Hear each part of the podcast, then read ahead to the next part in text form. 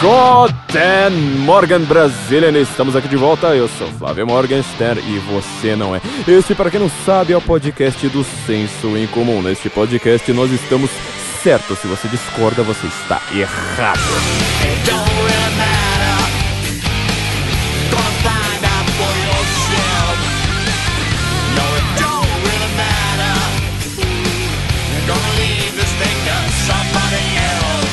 Não contente estar certo aqui no podcast, a gente também tá certo no site, a gente tá certo lá no Ciência em Comum, a gente tá sempre certo e as pessoas, nas conversas de bar, por exemplo, andando por a, na, na rua, dando palestra, dando aula, tudo a gente tá sempre certo, as pessoas vão lá e atrapalham a gente. E aqui eu tô hoje, é um dia especial pra gente, nós vamos discutir uma coisa muito chata, absurdamente chata, terrível, é, é insuportável, só que nós somos legais. É, ao contrário das pessoas que estão erradas e chatas. Eu acho impressionante isso, né? Quer dizer, as pessoas conseguem ser erradas e chatas. Não é pra você falar, olha, eu sou chato, mas eu, eu tô certo. Não.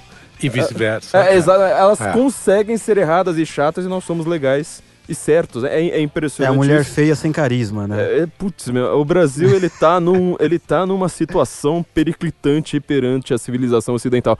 E para isso, nós chamamos aqui, em primeiro lugar, todo o staff da panela. Eu quero, eu quero, eu quero começar com todo o staff da panela. Os mais velhos primeiro. Luigi, você que tem 80 anos, por favor, você já participou aqui com a gente do podcast sobre o Jardim das Aflições. Oi. Oi. Eu tava dormindo, desculpa. Ah, entrou em coma é. e voltou agora. Você tá parecendo é, o vô dos Simpsons tá. hoje. Ah, tudo é bem? Isso aí. Tudo bom? É Beleza? Vamos aqui falar é, daquilo. É, você ainda tá em Dalma, tá você ainda tá de Dalma hoje, né? Nem, nem, nem tirou. Dolma. Dolma, Dolma aprende, não é tá, é Dálmata. Dálmata. o Dálmata aqui do, do, do Luigi, nosso cozinheiro. Está aqui, ele já participou do nosso episódio sobre o Jardim das Aflições, o filme do Josias de, ah, de Carvalho. Estou aqui com Carlos. Com Opa. Carlos Eduardo de Freitas Rocha, o nosso articulista com mais sobrenomes de todos. Tudo bem, galera? Você ia falar só opa. Eu vou pedir insalubridade, porque hoje eu venho falar sobre um tema muito chato. Muito chato. Luciano Oliveira, nossa Nina Simone, dono do Oliver Talk. Como é que tá? CEO do Oliver Talk. CEO, foi mal, desculpa aí.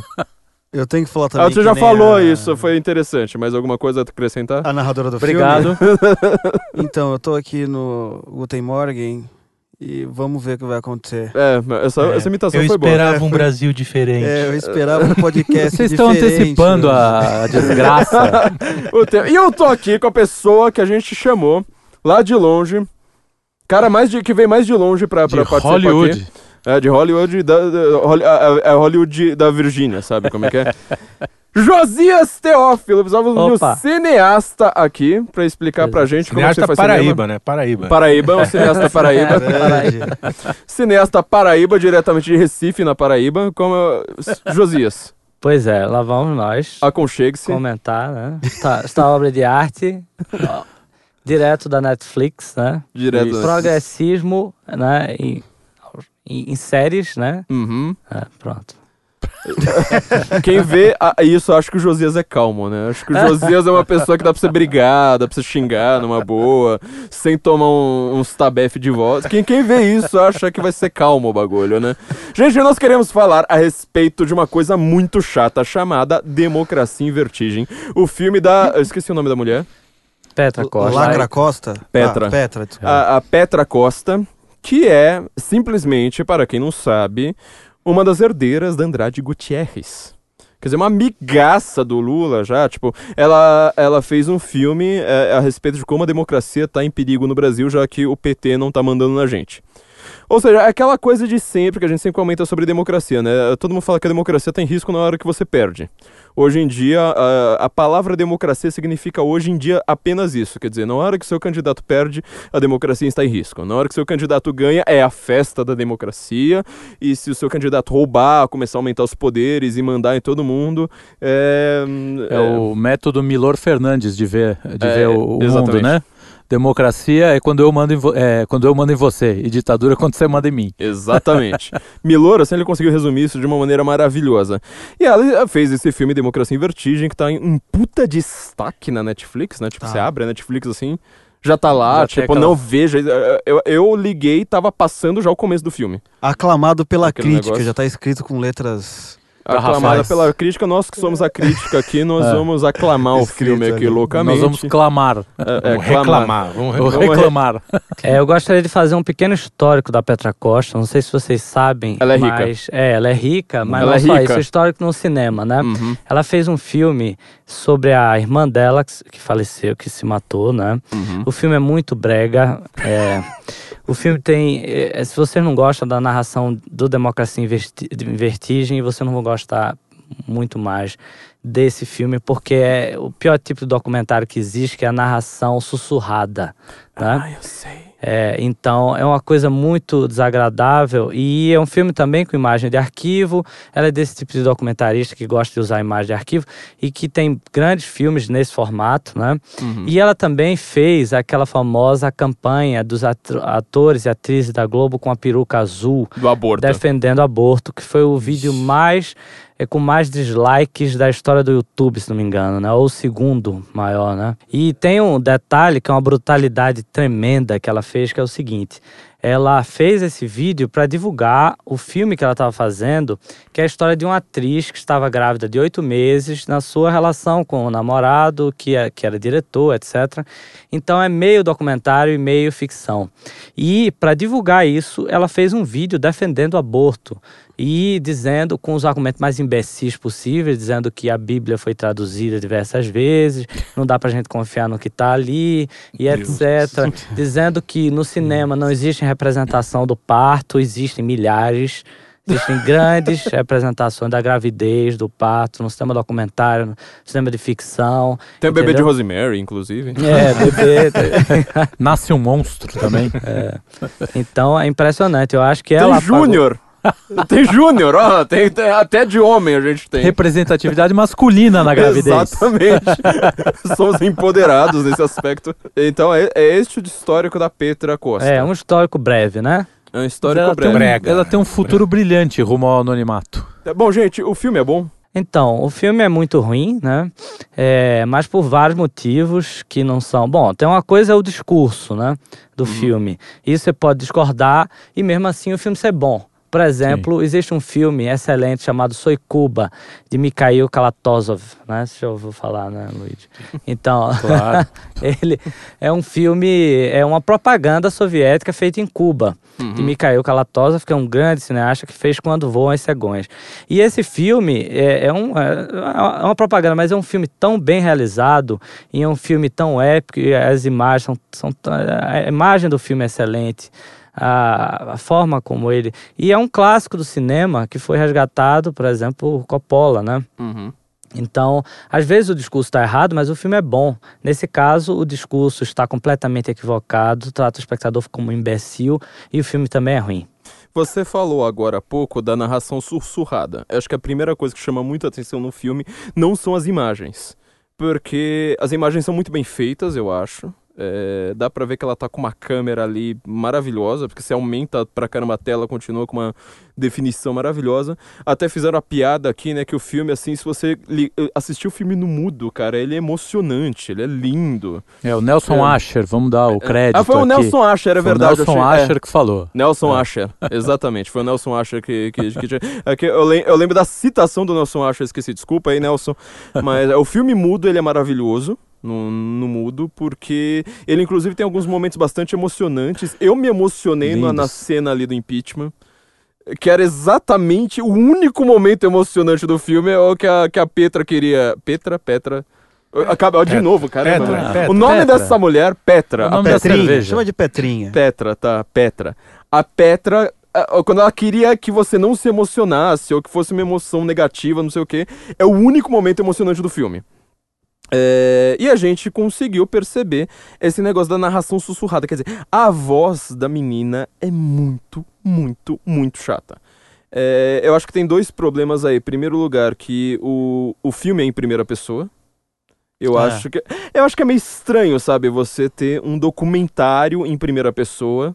Eu acho que. Um documentário político, quer dizer, né? Eu acho que, sei lá, se você quisesse criar uma narrativa política, não sei mais o que, poderia ser, sei lá, é, acho que dá uh, forçando Não, um pouco a imaginação, e... fazendo em primeira pessoa, mas ela faz assim mais a história dela. Sim, exatamente. Uh, o filme exatamente. é sobre como ela se sentiu a respeito disso. Ela e a democracia brasileira tem quase a mesma idade, Era ela já eu, começa é, é, falando. Foi, né? eu, foi, eu, anotei algumas frases aqui do filme, essa foi a primeira, né? Que ela começa, eu e a democracia brasileira temos quase a mesma idade. Quer dizer, ela nasceu em 84, como eu.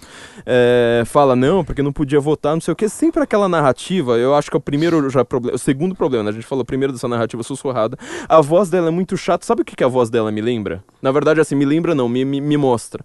É o tipo de pessoa que se acha mais bonita do que é.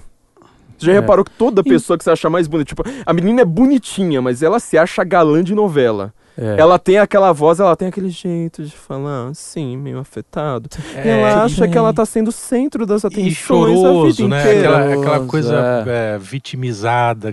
É, é, uma isso, das... isso, isso foi uma das coisas que o Felipe até falou um negócio legal, que ele mostra um pouco a, a alma dessa criatura, né? É, Porque sim. a voz é vazia, é. né? De, fica aquela coisa monocórdia. É, ela tristeza. é monótona. Olha como eu estou triste pelos rumos cheio. que o Brasil tomou. Ela na casa dela pequenininha, dá para ver assim o quanto a família dela sofreu com Sofreu. a ditadura militar. né? Cara, é um sofrimento. Absoluto, assim, muito maior do que a que eu tive tive na infância. Muito maior que, que o chefe do seu chefe teve, teve é. provavelmente. É. Então já começam, já tem a primeira contradição entre discurso e cenas ali, né? É, enfim, me pareceu uma moça de um QI bem limitado com muito dinheiro para fazer cinema. Muito dinheiro. É, e acho que deve ser isso mesmo. ela tem um QI bem reduzido. É, ela fez esse negócio em primeira pessoa. A gente, eu mandei para vocês no grupo do Senso um trecho do livro, acho que foi o primeiro livro do Scott Adams, né, o cara que uhum. escreveu Gilbert, ele ficou é, famoso, uhum. refamoso agora é. por ter adivinhado Trump. É, eu tinha lido esse livro na década de 90 ainda. Tipo, minha, minha, minha tia achava de rir sem nunca ter pisado no escritório. Ele mostra o que, que são as reuniões e no, na reunião tem sempre o Marte Chorão. Que eu, é o papel que eu encarno nas reuniões. É, é o papel dela. Ela tá ali como Marte Chorona, uhum. falando que a democracia tá, tá, tá em frangalhos, não sei o que. E você fala, cara, como tipo esse é o problema né ela usa imagens que contradizem o discurso dela o tempo todo por sim, isso que o filme é sim. é maravilhoso é. no mudo né é... Eu queria até, a, a, até comentar, né? Você falou da família dela, ela fala que eles fugiram no, em algum momento da ditadura. Olha a, a frase: disfarçados de caixeiro, viajante e professora. Em primeiro lugar, professor é alvo, né? Você não se disfarça de professor se você é não, é de e, esquerda. E, não, e como se disfarça de professor? O que que faz, assim? É, põe uma régua Não, começa a falar errado. Come... É, começa a falar errado. começa saber, a falar de Paulo Freire. Vai dizer, aí você tá disfarçado de professor. Você pô. chega numa loja fantasia e fala assim, me vê uma fantasia de, professor. É. Como é que é? Entendeu? Não, não existe. Aqui seu diploma. Suja a mão de giz. É, é. suja a mão de... E outra, meu, disfarça de caixeiro viajante. Ela usa um termo que, que eu acho que o Machado de Assis achava meio velho. Fala, não, não se fala mais cacheiro viajante cacheiro hoje. Viajante. Cacheiro viajante, o que, que... Meu, é quando verdade. eu fui ler o, Ka o Kafka, o a metamorfose, porque é, ele era o, cacheiro, o, viajante. Era o cacheiro viajante. Eu tive que procurar no dicionário. Eu falei assim, cara, aí eu descobri que cacheiro viajante era a profissão que eu tinha naquela época, que é o vendedor que vendedor, não tem loja. É. Vendedor, é o vendedor que não tem loja. Aí eu falei, puta, disfarçado de cacheiro viajante. Então, assim, ela usa umas frases bregas e aqui eu acho que já, já dá pra gente comentar uma coisa, né? Pra quem não viu o filme, não veja. É, acho que já dá pra gente falar aqui claramente. Ele é um filme completamente voltado pro mercado externo.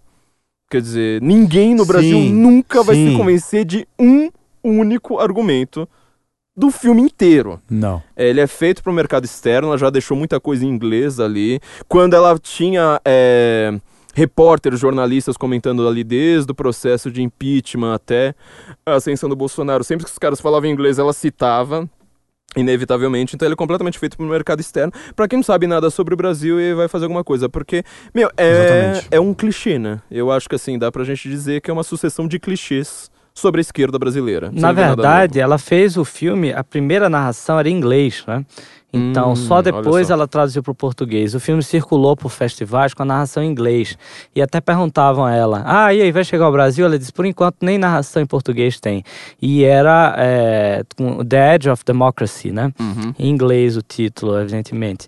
E aí circulou muito e foi muito comentado já desde lá, né? Então, uhum. é realmente feito para inglês ver, né? Como se diz. literalmente, então, Literalmente, é. Para ao menos falantes de, falante de inglês ver, né? Né? Então, e, aliás, é a grande meta deles agora é essa, é fazer o filme, fazer os filmes para é, contar uma narrativa específica sobre o que aconteceu na história recente do Brasil, né? Aliás, é uma moda, né? Tem vários filmes, tem uns seis ou sete filmes sobre o mesmo tema, né? Você até comentou que, por exemplo, uh, a Vaza Jato já tá. Você, Sim, você previ, falou, né? né? Você falou é. assim, vai virar filme, alguma hora vão fazer. É. Não deu dois dias. Pois é, o pessoal da esquerda, eles são muito rápidos. Então, é, eu já sabia que eles iam fazer um filme sobre o Vaza Jato. E não duvide nada que esse filme seja selecionado ao Oscar, pelo seguinte motivo. Tem um festival aqui em São Paulo, que é Tudo Verdade, que é o festival mais importante de, de documentários é, do, do Brasil, né? E esse festival, ele seleciona para o Oscar. Então, no momento que você entra no festival, você já está é, ao, ao, mesmo tempo, pré no momento que você ganha o festival, você está pré-selecionado ao Oscar. Então eles colocam lá, já está tudo acertado. Evidentemente que o filme mais político de todos é o que vai ganhar, porque eles só se interessam por isso. Então é tudo muito preparado. É, o progressismo, é, a Netflix mostra isso muito bem, né? É globalista, né? Yeah. Uhum. Então, se você vê séries, a quantidade de lixo que a, que a Netflix está produzindo, né? É, em séries, em filmes, filmes originais, porque é até uma piada, né? Porque você vê. Tem até meme disso, né? Você vê um, um, um, fato assim, uma caricatura e a caricatura da caricatura. Isso é o, o filme da, da Netflix, né? Ou, ou, doc, ou, a série da Netflix. Tem algumas coisas boas. Dizem que Stranger Things é um, é um bom, boa série é, ficção, mas o, a a quantidade de lixo que eles estão produzindo não é brincadeira, não. Entendeu? Os produtos originais. E esse daí virou produto original, né? E está sendo divulgado muito. Por quê? Porque eles querem, evidentemente, estar tudo acertado para uma narrativa sobre o Brasil, uma narrativa que vai ficar, né? É muito importante que a gente entenda uma coisa: as, os produtos culturais eles tem, tendem a durar mais do que os fatos políticos, né? Uhum. É, principalmente os bons. Por exemplo, quem lembra que era o presidente do Brasil na época que Gilberto Freire lançou Casa Grande Senzala, ou que Mário Peixoto fez Limite, ou que uh, Glauber Rocha fez Terra em Trânsito. A gente não consegue nem lembrar quem eram os presidentes, mas a gente sabe das obras, sabe mais ou menos o ano, etc. Então eles têm essa consciência, infelizmente na direita as pessoas zero. não têm. É zero, zero. né? Dê mais bronca, por favor. É, então. é, evidentemente que na direita, os tantos políticos da direita não têm essa abertura para serem filmados, para se deixarem filmar, para darem depoimentos, como é, não existe, é, é, um, é, um, é um meio precário, pequeno, né? Só para contar nas mãos, no, na, nos dedos de uma mão quantos uhum. produtos existem, né? Então, é, isso é muito sério, muito complicado. Agora, se você vê o que Petra Costa teve acesso, Lula deixou ela filmar o que ela quisesse. É. Lula deixou, inclusive, é João Ela Maria filma ele acordando, né? Isso foi incrível. É. Naquele, aquilo ali me chamou muita atenção essa cena. Ela filma ele acordando e arrumando a mala. Quer dizer, você quase vê a cueca dobrada do Lula. É pra você ver o nível da coisa. É, exatamente. Então, é, é uma coisa muito séria isso, porque eles têm, por exemplo, Lula, na campanha dele, ele já se deixou ser filmado por João Moreira Salles, que é o herdeiro da, da, da, do Itaú, né? Que era do Unibanco, agora é do Itaú, porque se juntaram. E é, ele filmou tudo da, daquela. Da, da, da campanha, tudo que pôde da campanha de Lula. E tem um filme excelente que serve tanto para quem é contra Lula como para quem é a favor. Porque hoje está é. mais para quem é. é. contra, né? Porque uhum. tem coisa ali que a gente vê a relação dele com José Disseu, a relação dele com José Genuíno, com Gilberto Carvalho.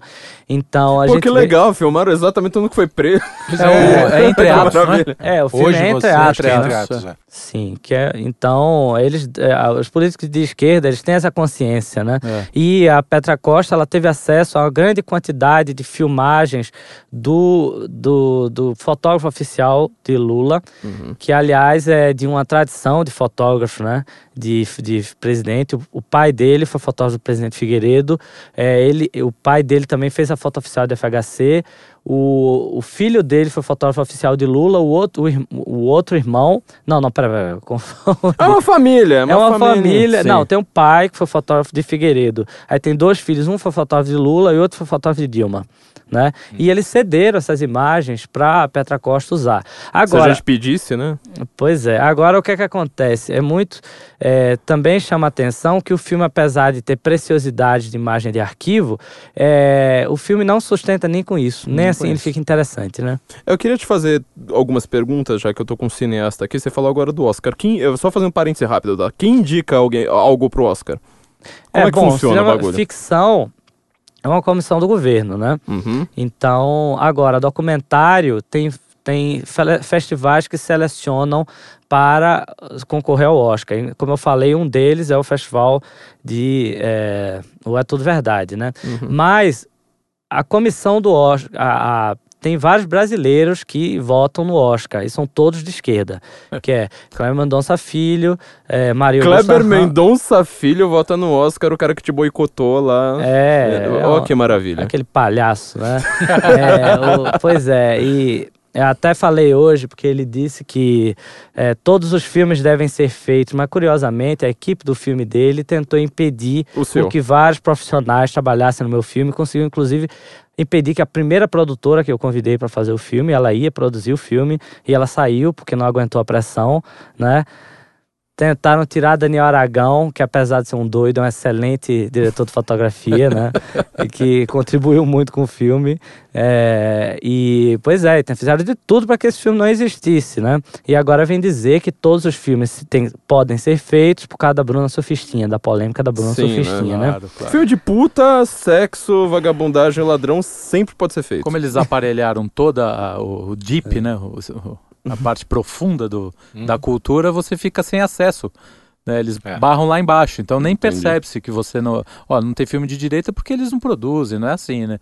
É porque não chega, não consegue passar. É, não tem filme, não tem artista de direita, porque quem tem coragem de passar o que eu passei ou o que é. Roberto Alvim passou? Exatamente. Não, exatamente. não dá, quem tem coragem inferno. de enfrentar todo o meio artístico, né? É. Eu te falo, Josias, ó, você, vocês dois, né? Eu também entrevistei o Alvim aqui em questão de menos de um ano. Vocês enfrentaram o que eu enfrentei assim em 10, né? Obviamente vocês enfrentaram de uma maneira concentrada. Mas até quem trabalha assim, simplesmente, não, eu trabalhei escrevendo para site por uma década. Cara, é um inferno. É um inferno. Tua vida vira um inferno, é isso. Mas você ia falar de quem mais está no Oscar, né? Desculpa. Ah, então, aí tem, um, tem várias pessoas, são todas de esquerda, esquerda, assim, socialista, mais hard, né? E são elas que estão, os brasileiros que votam no Oscar, né? Uhum. Então, é tudo um sistema completamente dominado, viciado, etc. Aliás, estão argumentando muito sobre a questão do sucesso, entre aspas, dos filmes brasileiros em festivais, né? O filme Bacurau, de Kleber, ganhou um prêmio do, do júri de Cannes, né? Mas eu, eu não acho nada estranho isso, porque esses filmes foram feitos para festivais, né? Sim, é então... é mais feito pro... É igual música para músico, né? Aquelas músicas muito... É, é só para os pares. E, tipo, a gente tá vendo no Oscar hoje, acho que todo mundo tem essa sensação. O Oscar não significa mais nada. Nobel também tá chegando assiste, é. nessa. É. Cara, tipo, eu acho que eu não conheço uma pessoa que fala assim, nossa, o último filme do Oscar e tal, parece que foi pro saco, né? Não sei se é essa a sua sensação. Esses é, filmes, então, eles são feitos para os críticos e não para a população? É, isso é são feitos para os festivais, né? Uhum. Festival tem uma demanda específica. Eu vou dizer até como é o perfil dos uhum. filmes para os festivais. É o seguinte, precisa ter questões identitárias regionais, né? Por exemplo, o sertão, ou alguma coisa urbana, paulista, do Brasil, dos anos 2000, dos anos... Ou Palestina. É, Palestina ou então Palestina pode ser, ou então, sei lá... Com... Refugiados. Pode ser, então, é por aí. Tem que ter estranhezas sexuais, por exemplo, uma grávida de nove meses transando, como no filme de de Gabriel Mascaro, ou uma mulher se masturbando com a, é, com a, lava, lavadeira, não, como é, a máquina de lavar, né? Como nos filmes de Cleber Mendonça Filho, ele colocou ele em dois fez isso, aí. É, é. ele fez.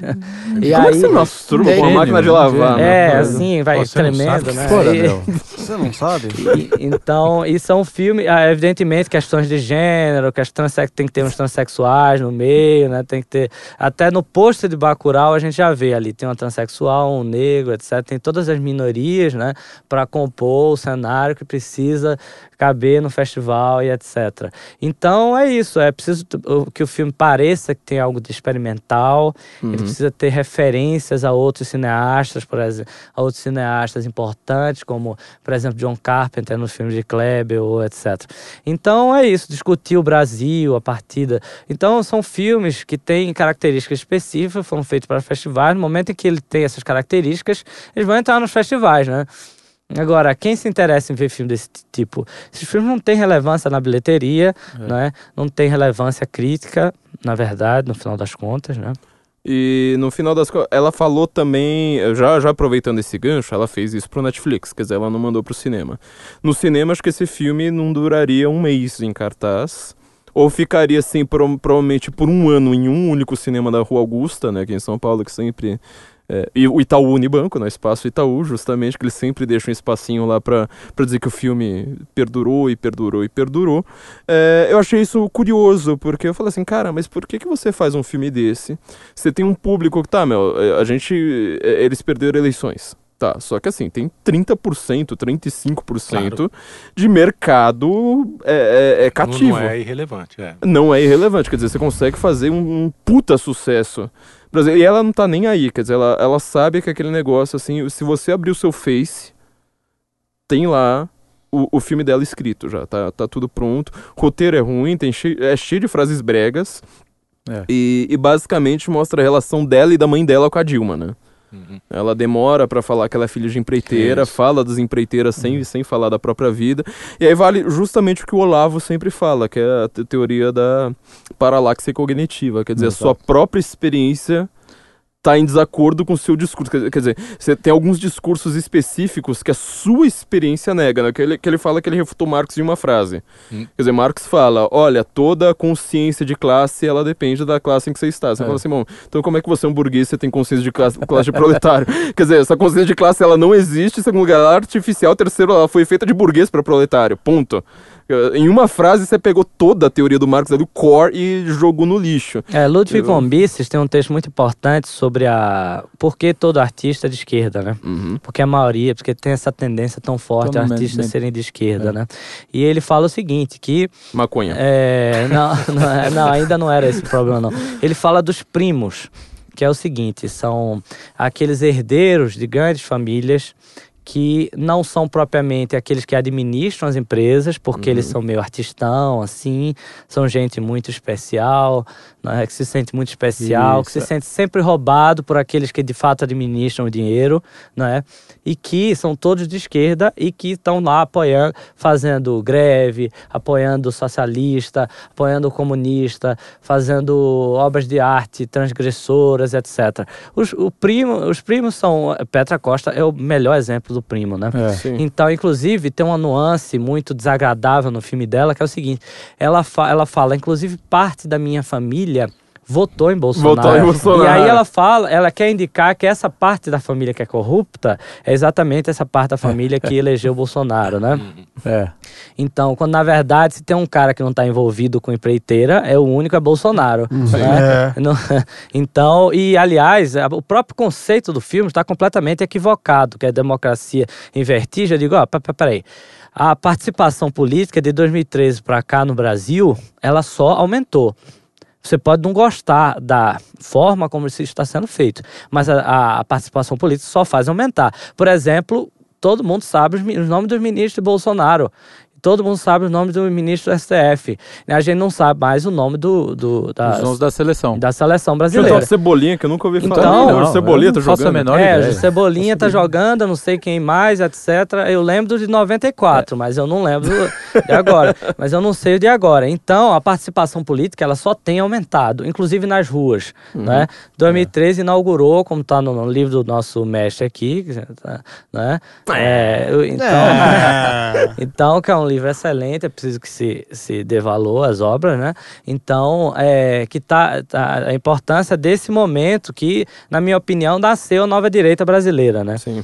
Então, é, como é que e curiosamente ela passa muito rápido por 2013, né? Porque a esquerda renegou 2013. É uma coisa muito curiosa, porque é. a gente odiava 2013 quando a gente estava em 2013. Sim. Sim. A direita, Nossa. eu mesmo, eu tinha, eu tinha vergonha daquilo em cima do Palácio do Congresso Nacional com pautas completamente vagas e etc. Eu dizia que, que vergonha, saiam daí, vão para casa, gente. Isso é uma vergonha, tá atrapalhando o trânsito.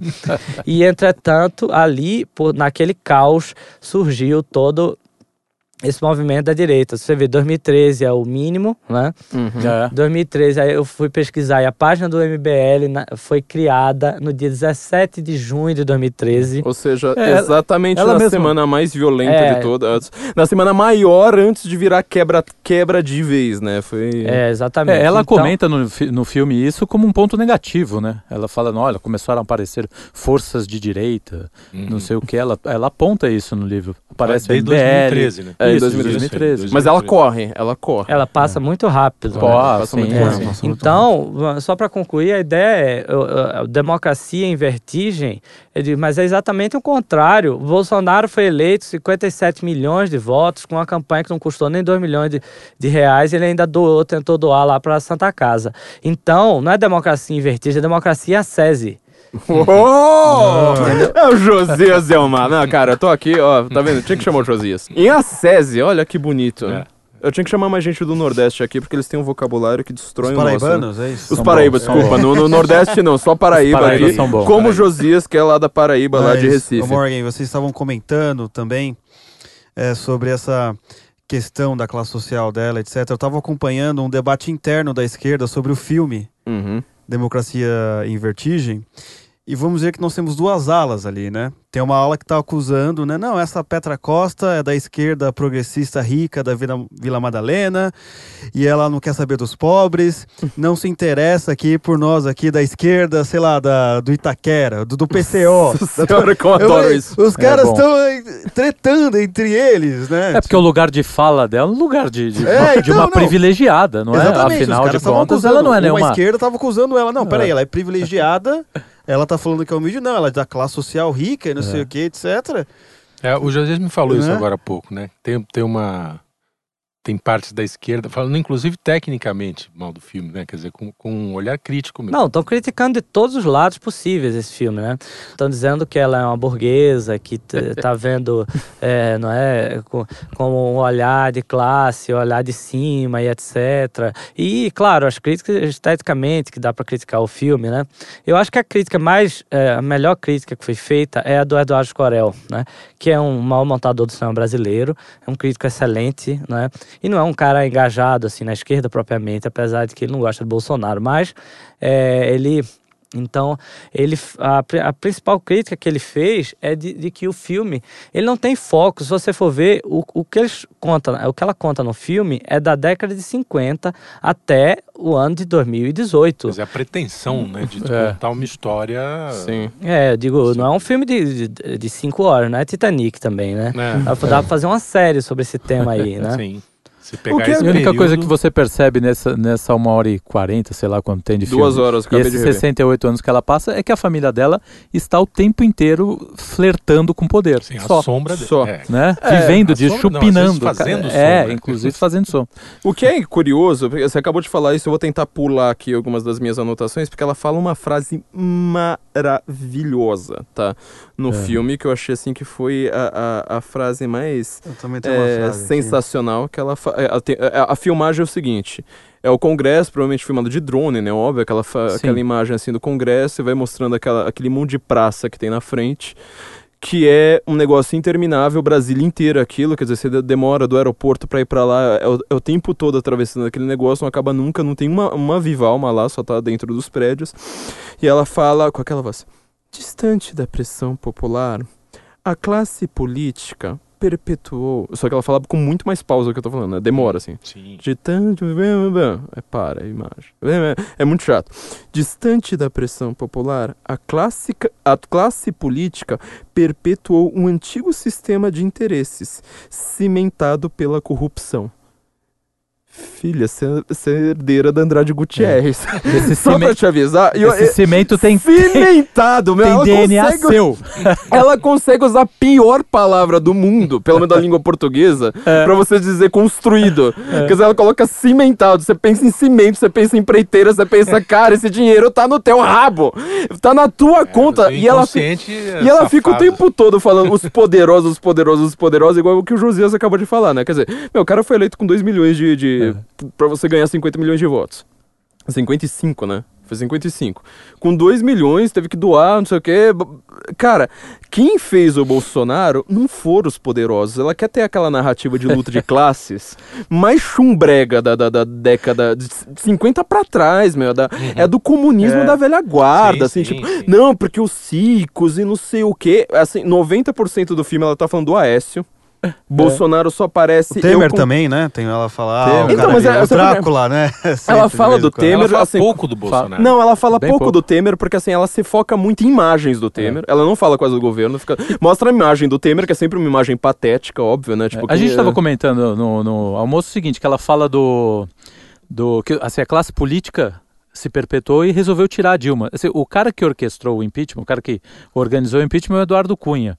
Né? Se a classe se a classe realmente quisesse se manter no poder, ele estaria lá, né? Sim, o tá cara, em cana. O cara porra. tá em cana, né? O cara tá em cana.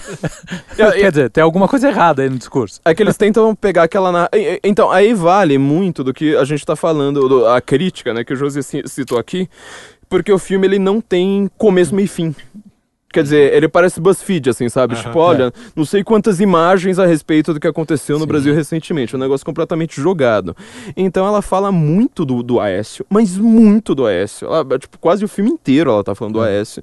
Ela fala rapidamente do Cunha, rapidamente do Temer, se você for ver assim pelo tempo, porque eu fiquei calculando. Inclusive eu voltava, pausava, voltava para ver. O tempo, cara, eu acho que eu demorei quatro horas para ver esse filme, porque eu Deus pausava, anotava, não sei o quê. Essa ela... insalubridade, não dá. É, tá vendo? Preciso de um aumento aí, gente. Quem quem, quem, lembra aí do por Patreon, favor, do Apoia-se, por favor, né? Porque a gente, precisa de um, de, um, de um aumento pra, pra fazer uma coisa dessas.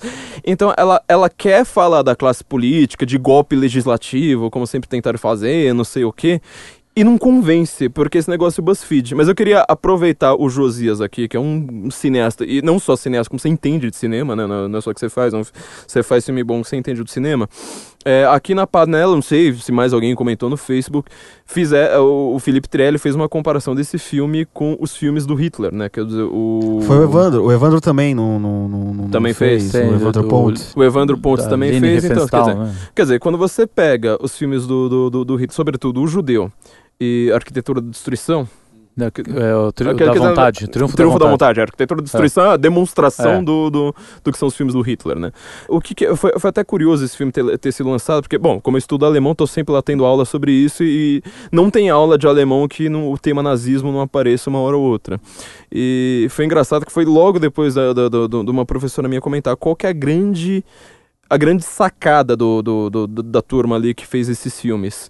Se você falar assim, olha, eu acho o judeu um desgraçado, eu acho que o judeu é sujo, eu acho que o judeu é, sei lá, você xinga o judeu, xinga o negro, xinga, xinga quem você quiser. Fica ofensivo para quem tá ouvindo, inclusive se o cara não gosta de judeu. Tá, então é, é uma coisa que ninguém entende sobre preconceito. Quem fica falando de preconceito o dia inteiro não percebe isso. Quer dizer, se você vai lá, externaliza um preconceito que você mesmo tem, não pega bem. Agora, em compensação, você vai lá e fala assim: olha o que, que é Munique. Aí você vai lá mostrar aquela coisa maravilhosa. Daqui a pouco você vai lá e fala assim, e tem o judeu. Aí você vai lá só mostra imagem suja e associa a palavra judeu. Você viu que você tirou completamente qualquer argumento. Não tem silogismo, não tem premissa maior, menor, conclusão, não tem nada. Não tem argumentação aí. Causou a imagem. O que ela faz é isso. Ela fica o tempo todo, ela corta, como, é. como disse o Josias, né? Você corta 2013. 2013, acho que eu tive sorte de fazer um livro sobre 2013, porque é, eu sei que foi um livro muito longo para ser lido em 2015, quando, quando mais ou menos ele foi lançado, quer dizer, tava todo mundo na rua. Era um livro falando mal da rua, quando na verdade tava até eu na rua, não sei mais o quê. Só que eu acho que daqui a pouco esse livro vai acabar sendo é, revisto, porque foi um ano muito importante. Ela corta aquilo ali e vai lá, fica assim, mostrando imagem do deputado. Mostra a imagem do deputado e fala uma frase ruim mostra a imagem do outro deputado, fala uma, uma, uma, frase ruim. Tem umas horas que ela fica falando tão mal do Aécio que eu tava adorando o filme. Naquele trecho eu falei, nossa, isso aí, fala mal do Aécio mesmo, porque. não, você acha que o Aécio tem fã, cara? 4% de, de, de, de eleitorado pro Alckmin é o que, que o Aécio tem de fã. Você acha que tem mesmo? Vale mesmo essa comparação, Josias? Não, não vale, porque a Leni Riefenstahl era uma boa cineasta. é, é, eu, eu, eu, adoro o Josias, cara. Nossa. É, é Leni Riefenstahl, inclusive, ela foi absolvida, né? Ela não foi condenada por o que ela fez, porque ela explicou tudo e depois hum. ela viveu. Tem um documentário muito bom sobre o trabalho dela, né? Depois ela veio a fazer filmes sobre a fundo, fazia filme no fundo do mar, ela mesmo filmava bem velhinha, com câmera. Então, e os filmes são bem realizados, etc. Claro que a ideologia, tudo, tudo que está por trás é terrível, mas se você for ver, a Petra, o filme da Petra Costa é ruim também por uma questão formal, né? É uhum. preciso que se separe, né? Existe o tema, existe o discurso, existe a forma, né?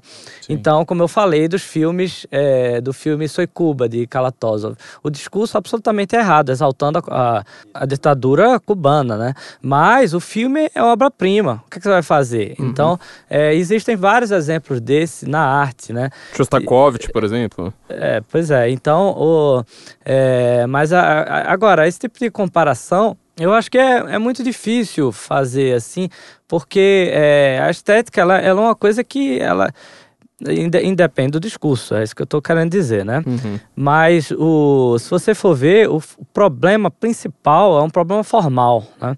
Um, do, um dos grandes problemas desse filme é a falta de foco, como eu falei, né? Então ela tentou pegar um período muito grande, né? E ela mistura muito a questão pessoal com a, com a questão é, geral, né? Então, para mim, o que existe de melhor nesse filme é ela falando da decepção pessoal dela com o que aconteceu. Eu acho que isso tem valor histórico, né? Uhum. Então, você vê um petista chorando, isso tem valor histórico, porque isso Estético mostra... também. É, estético também, pode ser estético também, porque é, eles estão, por exemplo, quando eu estava dando aqui o exemplo de Getúlio, né? Então, se você vê, se você lê um relato de um getulista chorando porque é, Getúlio se matou, isso tem valor. Isso pode ter valor, claro. inclusive, estético, Sim. histórico, tem valor sobre vários aspectos, né? Então, e, entretanto, agora, o problema é ela tentar fazer o espectador de imbecil. É, eu já ouvi gente criticando esse documentário dizendo que o, document, o cinema documentário ele pressupõe imparcialidade ou tratar dos fatos. Bobagem. Isso é uma bobagem, isso não existe, né? Um documentário, existem falsos documentários, tudo sobre coisa que não existe. É, no, no cinema documentário tem muita coisa que é encenada, aí não tem problema. A diferença entre o cinema documentário e o cinema de ficção é simplesmente a diferença de nível de literalidade. O cinema documentário é mais literal. Então, quando você vê uma coisa no documentário, é, está mais próximo da realidade por uma questão de discurso. E num filme de ficção, a tendência é que esteja mais distante da realidade ou tudo mais refilmado, refeito. Mas existem filmes que são tão fiéis aos fatos que eles são quase documentário. É, eu vou dar um exemplo. O filme, o valor do, de documentário que existe no, no Titanic é, uhum. tem, é impressionante. Para você ter uma ideia, é, foram tem um, um, astrônomo que foi atrás do James Cameron e disse: Olha só, nessa cena que tá lá Kate Winslet, né? E, e o, que eles estão lá na água, etc., a gente tem o mapa do céu no momento que. Isso, e esse mapa, esse céu está errado. Aí Nossa. ele falou: Ah, é? Me mande o céu certo que eu vou alterar. No próxima versão do filme, o filme vai estar exatamente meu o céu Deus. vai estar exatamente no momento que estava quando o Titanic naufragou. Então, é, isso é valor documentário que existe dentro do cinema de ficção, né? Uhum. Então... Eu vi aquele filme 13 Horas, acho que se chama 13 Horas, que eu acho que é o único filme do Michael Bay que presta.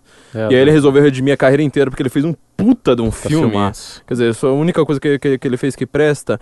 Eu desconfio que esse filme nem deva ter roteiro, porque eu li o livro também. São as mesmas falas, os mesmos palavrões, tá? Uhum. Os mesmos xingamentos, a, a, a descrição do espaço. É tudo perfeito. Só que assim, é um filme de ficção. Só que assim, se você for ver o relato de quem tava lá e o filme de ficção, é, é a o, mesma coisa. O exemplo mais recente e espetacular é Chernobyl que os caras foram buscar. O Josias está fazendo cinco a cabeça, mas ele esqueceu que o sim não sai no, no, no microfone. Não, é porque eu não queria poluir com a meu. Poluir. Com o meu ré. É, que, que o meu amigo Matheus Matos Diniz, ele falou que eu estou. Ele disse o seguinte: tudo que você fala agora é relacionado a Chernobyl. Tipo. Ih, não, é tá, todo mundo. Chernobyl é bom demais, é, cara. Mas é, é tão Ainda não assisti. Então, isso é um detalhe. Quando o, o documentário se infiltra, de certa forma, na ficção. Os caras foram pegar detalhes, inclusive a trilha sonora, que é uma coisa que sempre me chama muita atenção. Os caras fizeram uh, em ambientes de usinas, de usinas nucleares uhum. dentro, usando o material das usinas, canos, etc. Um negócio é, muito impressionante. É, é, pirante aquele negócio. É, usaram tecidos soviéticos, Tecido. as cores, o tratamento Tem um cor. detalhe que o Janjão chamou a atenção, que, é, que os, os homens casados da série usam um anel de casado na mão direita. E claro que eu não, não observei, só o Janjão para per perceber uma coisa dessa. Até esse detalhe. Então ele foi, o cara foi pesquisar e na União, na, na Rússia, sobretudo, sim, nos sim. países do leste, os caras usam mesmo o anel na mão direita, por algum motivo que eu não lembro qual é, mas é. É porque a mão esquerda lá é boa.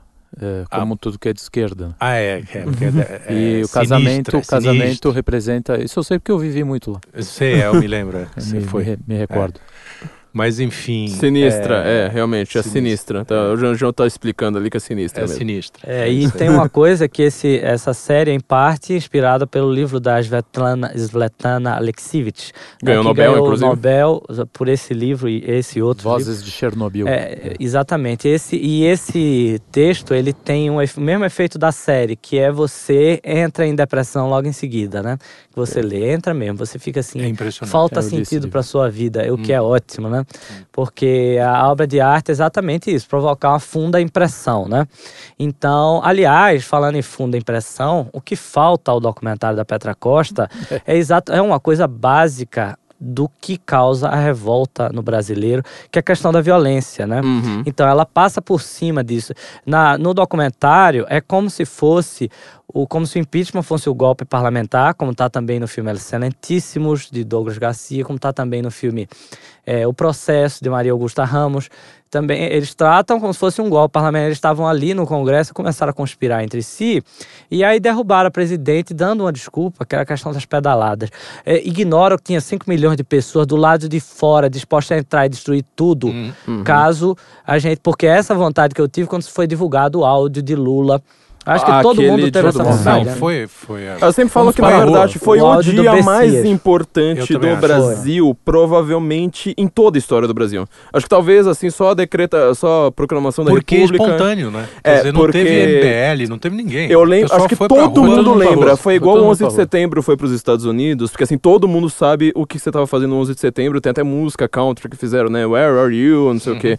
E no Brasil, todo mundo lembra desse dia. Porque eu lembro, eu tava, assim, indo sair, falando assim, meu, eu vou parar de pensar porque tá foda. Tava todo mundo muito nervoso naquele dia. Eu lembro todos os meus amigos, todos. É. Não tinha um que não estivesse nervoso, inclusive de esquerda, assim, mas é, é, o nervosismo, assim, tipo, e aí, e aí, e aí. É, a gente tava pensando, meu, então era uma quarta-feira, sei lá, vamos cair fora. Vamos tomar uma cerveja. Na hora que aconteceu aquilo, foi assim, sem nada, assim, não tinha um vem pra rua, não nada, tinha nada, nada, nada, nada. nada. Foi o comentário, é, vamos cancelar tudo que a gente tem que fazer e vamos para Paulista. E a gente foi para Paulista com renuncia, quer dizer, você colo colocou o verbo no imperativo. Na hora que aquilo aconteceu, eu falei assim, bom, agora não, não, não tem mais volta. O governo acabou. É, exatamente. É, não, e eles tratam assim como se fosse, ah, esse áudio foi divulgado ilegalmente, eu não sei se um crime justifica o outro. Eu digo, colocar um sujeito como ministro para impedir que ele seja preso. Eu digo, isto é um crime. Agora, você, um juiz que vai lá e descobre que isso e divulga o áudio, isso não é um crime. Né? Isso é um, é um grande serviço à nação que ele fez. Né? É, e outra coisa, eu vi o Demore falando num podcast aí esses dias, falando: Ah, eu vou contar internas. Diz, meu, a gente já sabia das internas. Eu não sei, parece que a esquerda tá, tá, com uma, uma amnésia. Essas internas que ele contou, eu sabia, acho que na semana do, do, do áudio. Porque falaram assim: ah, foi legal, tentavam gravar num período período é, e saiu daquele per período. Então aquilo ali foi legal e o cara ouviu e passou.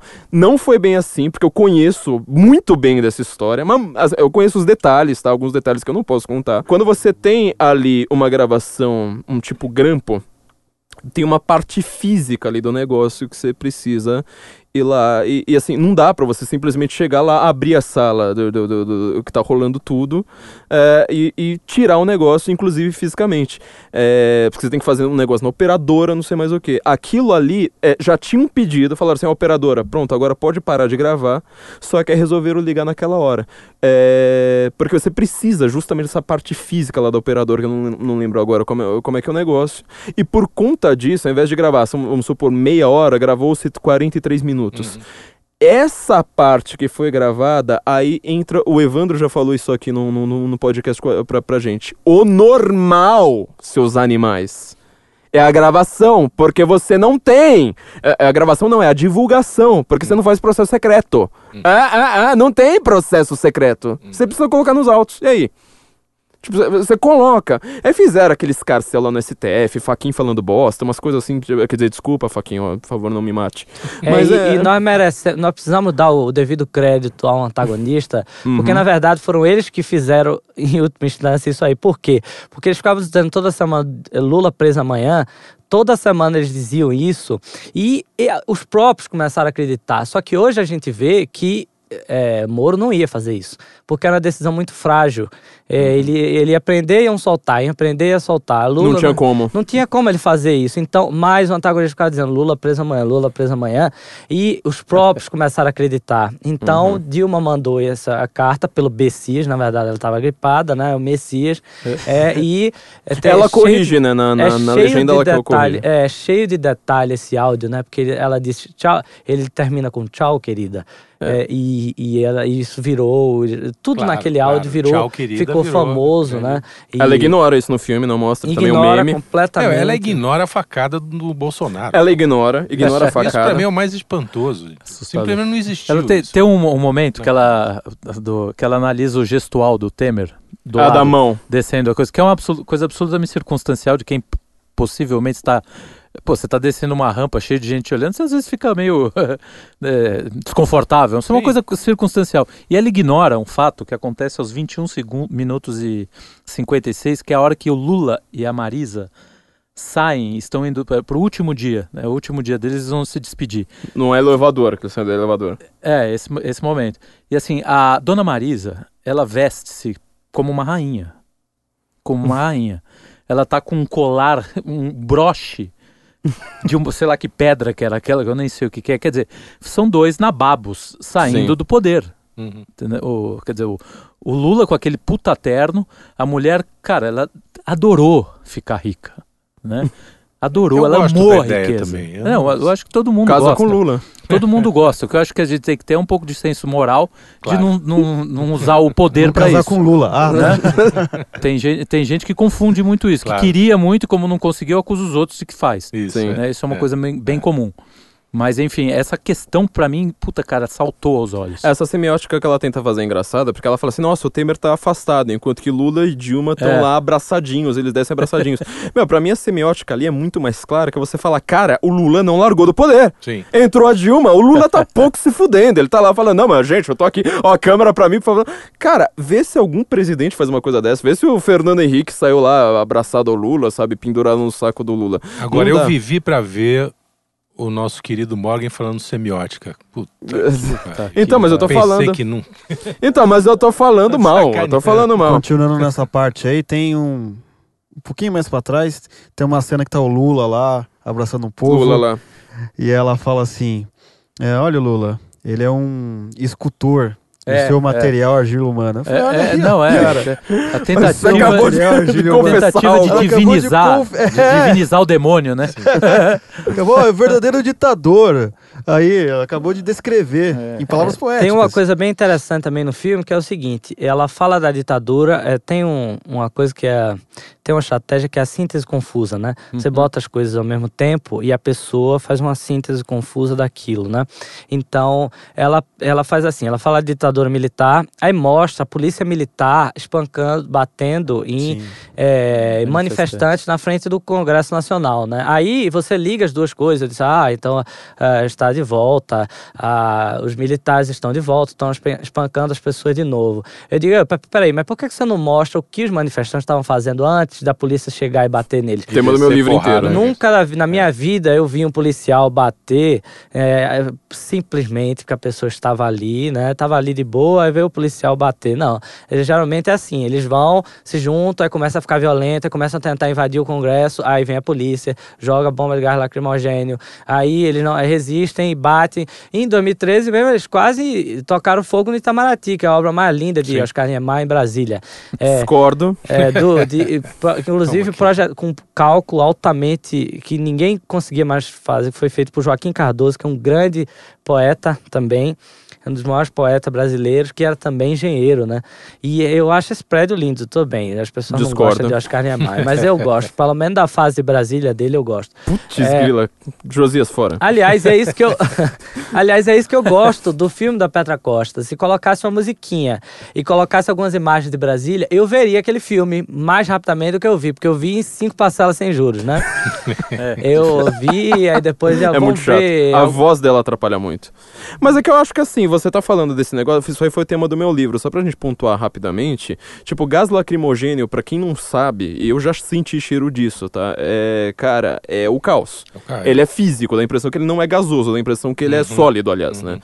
Porque ele te empurra para trás. Você não faz ideia do que, que aquilo ali é capaz de fazer com o seu sistema respiratório. Eu faço. Ele te empurra, assim, ele fala, sai daqui. Pra alguém, para você jogar gás lacrimogêneo e depois passar, e eu tô falando assim, eu já senti o cheiro de gás, porque assim, passou o gás, tá? Pela rua em que eu precisava atravessar, e eu atravessei. E não foi a, a, coisa mais inteligente que eu fiz na minha vida. tá? Tipo, já tinha passado o gás, eu não tava vendo o gás, tá? Não tava vendo, não vi. Eu não vi o branquinho.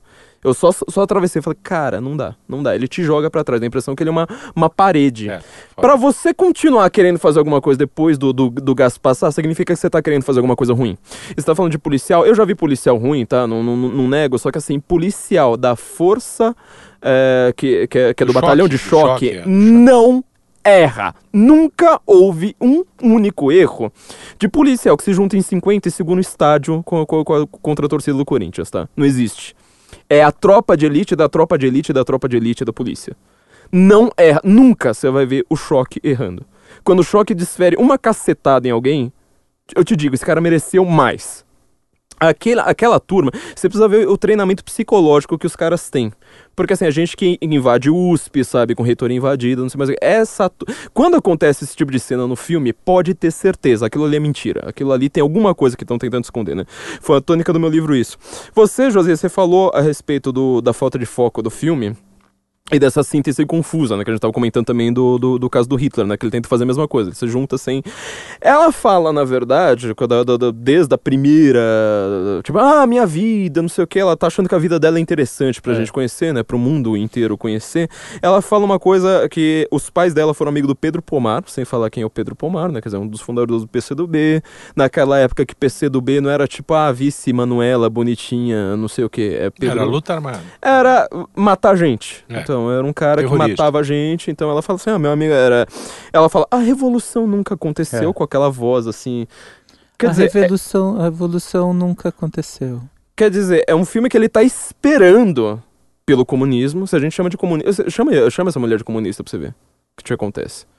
Pois é. é... Inglês Democratic Revolution, é. com a legenda em inglês. O... Com o som aumentando. Uhum. Democratic Revolution, Democratic Revolution, é. Nossa, eu devia ter feito isso. A legenda em inglês Coloca tava assim. a legenda em inglês pra você ver. Putz, grilo, olha só que coisa. É com aquele som aumentando, né, aquele, aquele negócio de tristeza também. Ela fala que o Lula, pra mãe dela, era, ela fala assim, pra minha mãe, ele era expressão de um ideal. Cara, por que, que eu tô interessado na opinião da mãe da Pietra Costa? Petra. Meu, não, tá impressionante. Essa mulher, ela, ela foi feita para anonimato Glacial. Mim, né? É. é. é. Glacial, melhor. Glacial. Glacial Costa. Devassa. Itaipava. boa, boa, boa, boa, boa, boa, boa. E ela cita os discursos do Lula, que você tá falando de todo esse tempo, assim, ela vai lá, cita o discurso do Lula e fala assim, é, que para ele ser eleito ele precisava acabar com a inflação, e para você acabar com a inflação, isso no debate de 89, né, contra o Collor, ele precisava atacar os banqueiros. Tem um discurso que ele é, não existe mais no PT, né? O PT Sim. e os banqueiros hoje são praticamente a mesma coisa. É, eu conheço algumas pessoas, poucas, que podem servir de exceção a, a isso, mas assim, a gente sabe que Itaú, essa, essa turma toda, tá ligada é, aos bancos e ela vai lá solta o que para mim é a narrativa superior do PT logo depois disso, que é falar que em 2002 eles tiveram que fazer um pacto pela conciliação, quer dizer, precisaram, né? Você é. precisava comprar o Congresso. O tempo todo ela tá falando da democracia, o tempo todo ela tá falando do risco do, do, do das forças autoritárias, mas comprar o Congresso não tem nada de autoritário. É. Quer dizer, você concentrar todo o poder, todo o poder decisório na sua própria mão, é, tá, tá, tá, tá, tudo ok. E outra, aí você falou que ela vai até a década de 50, tem que lembrar, ela fala da riqueza dos engenhos. Vê lá.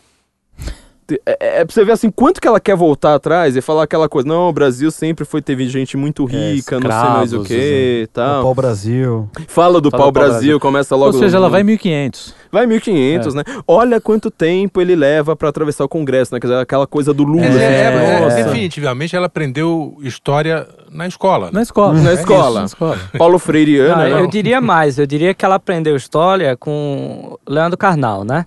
Por aí. Porque é a mesma coisa de um mecanismo, né?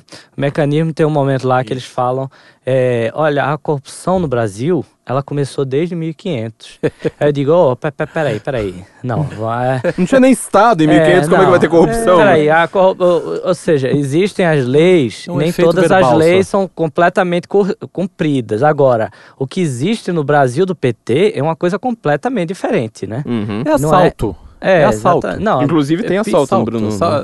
Pois é, então é, ela tá. É aquela velha retórica de diluir, né? Como se todos fizessem, como se fosse uma.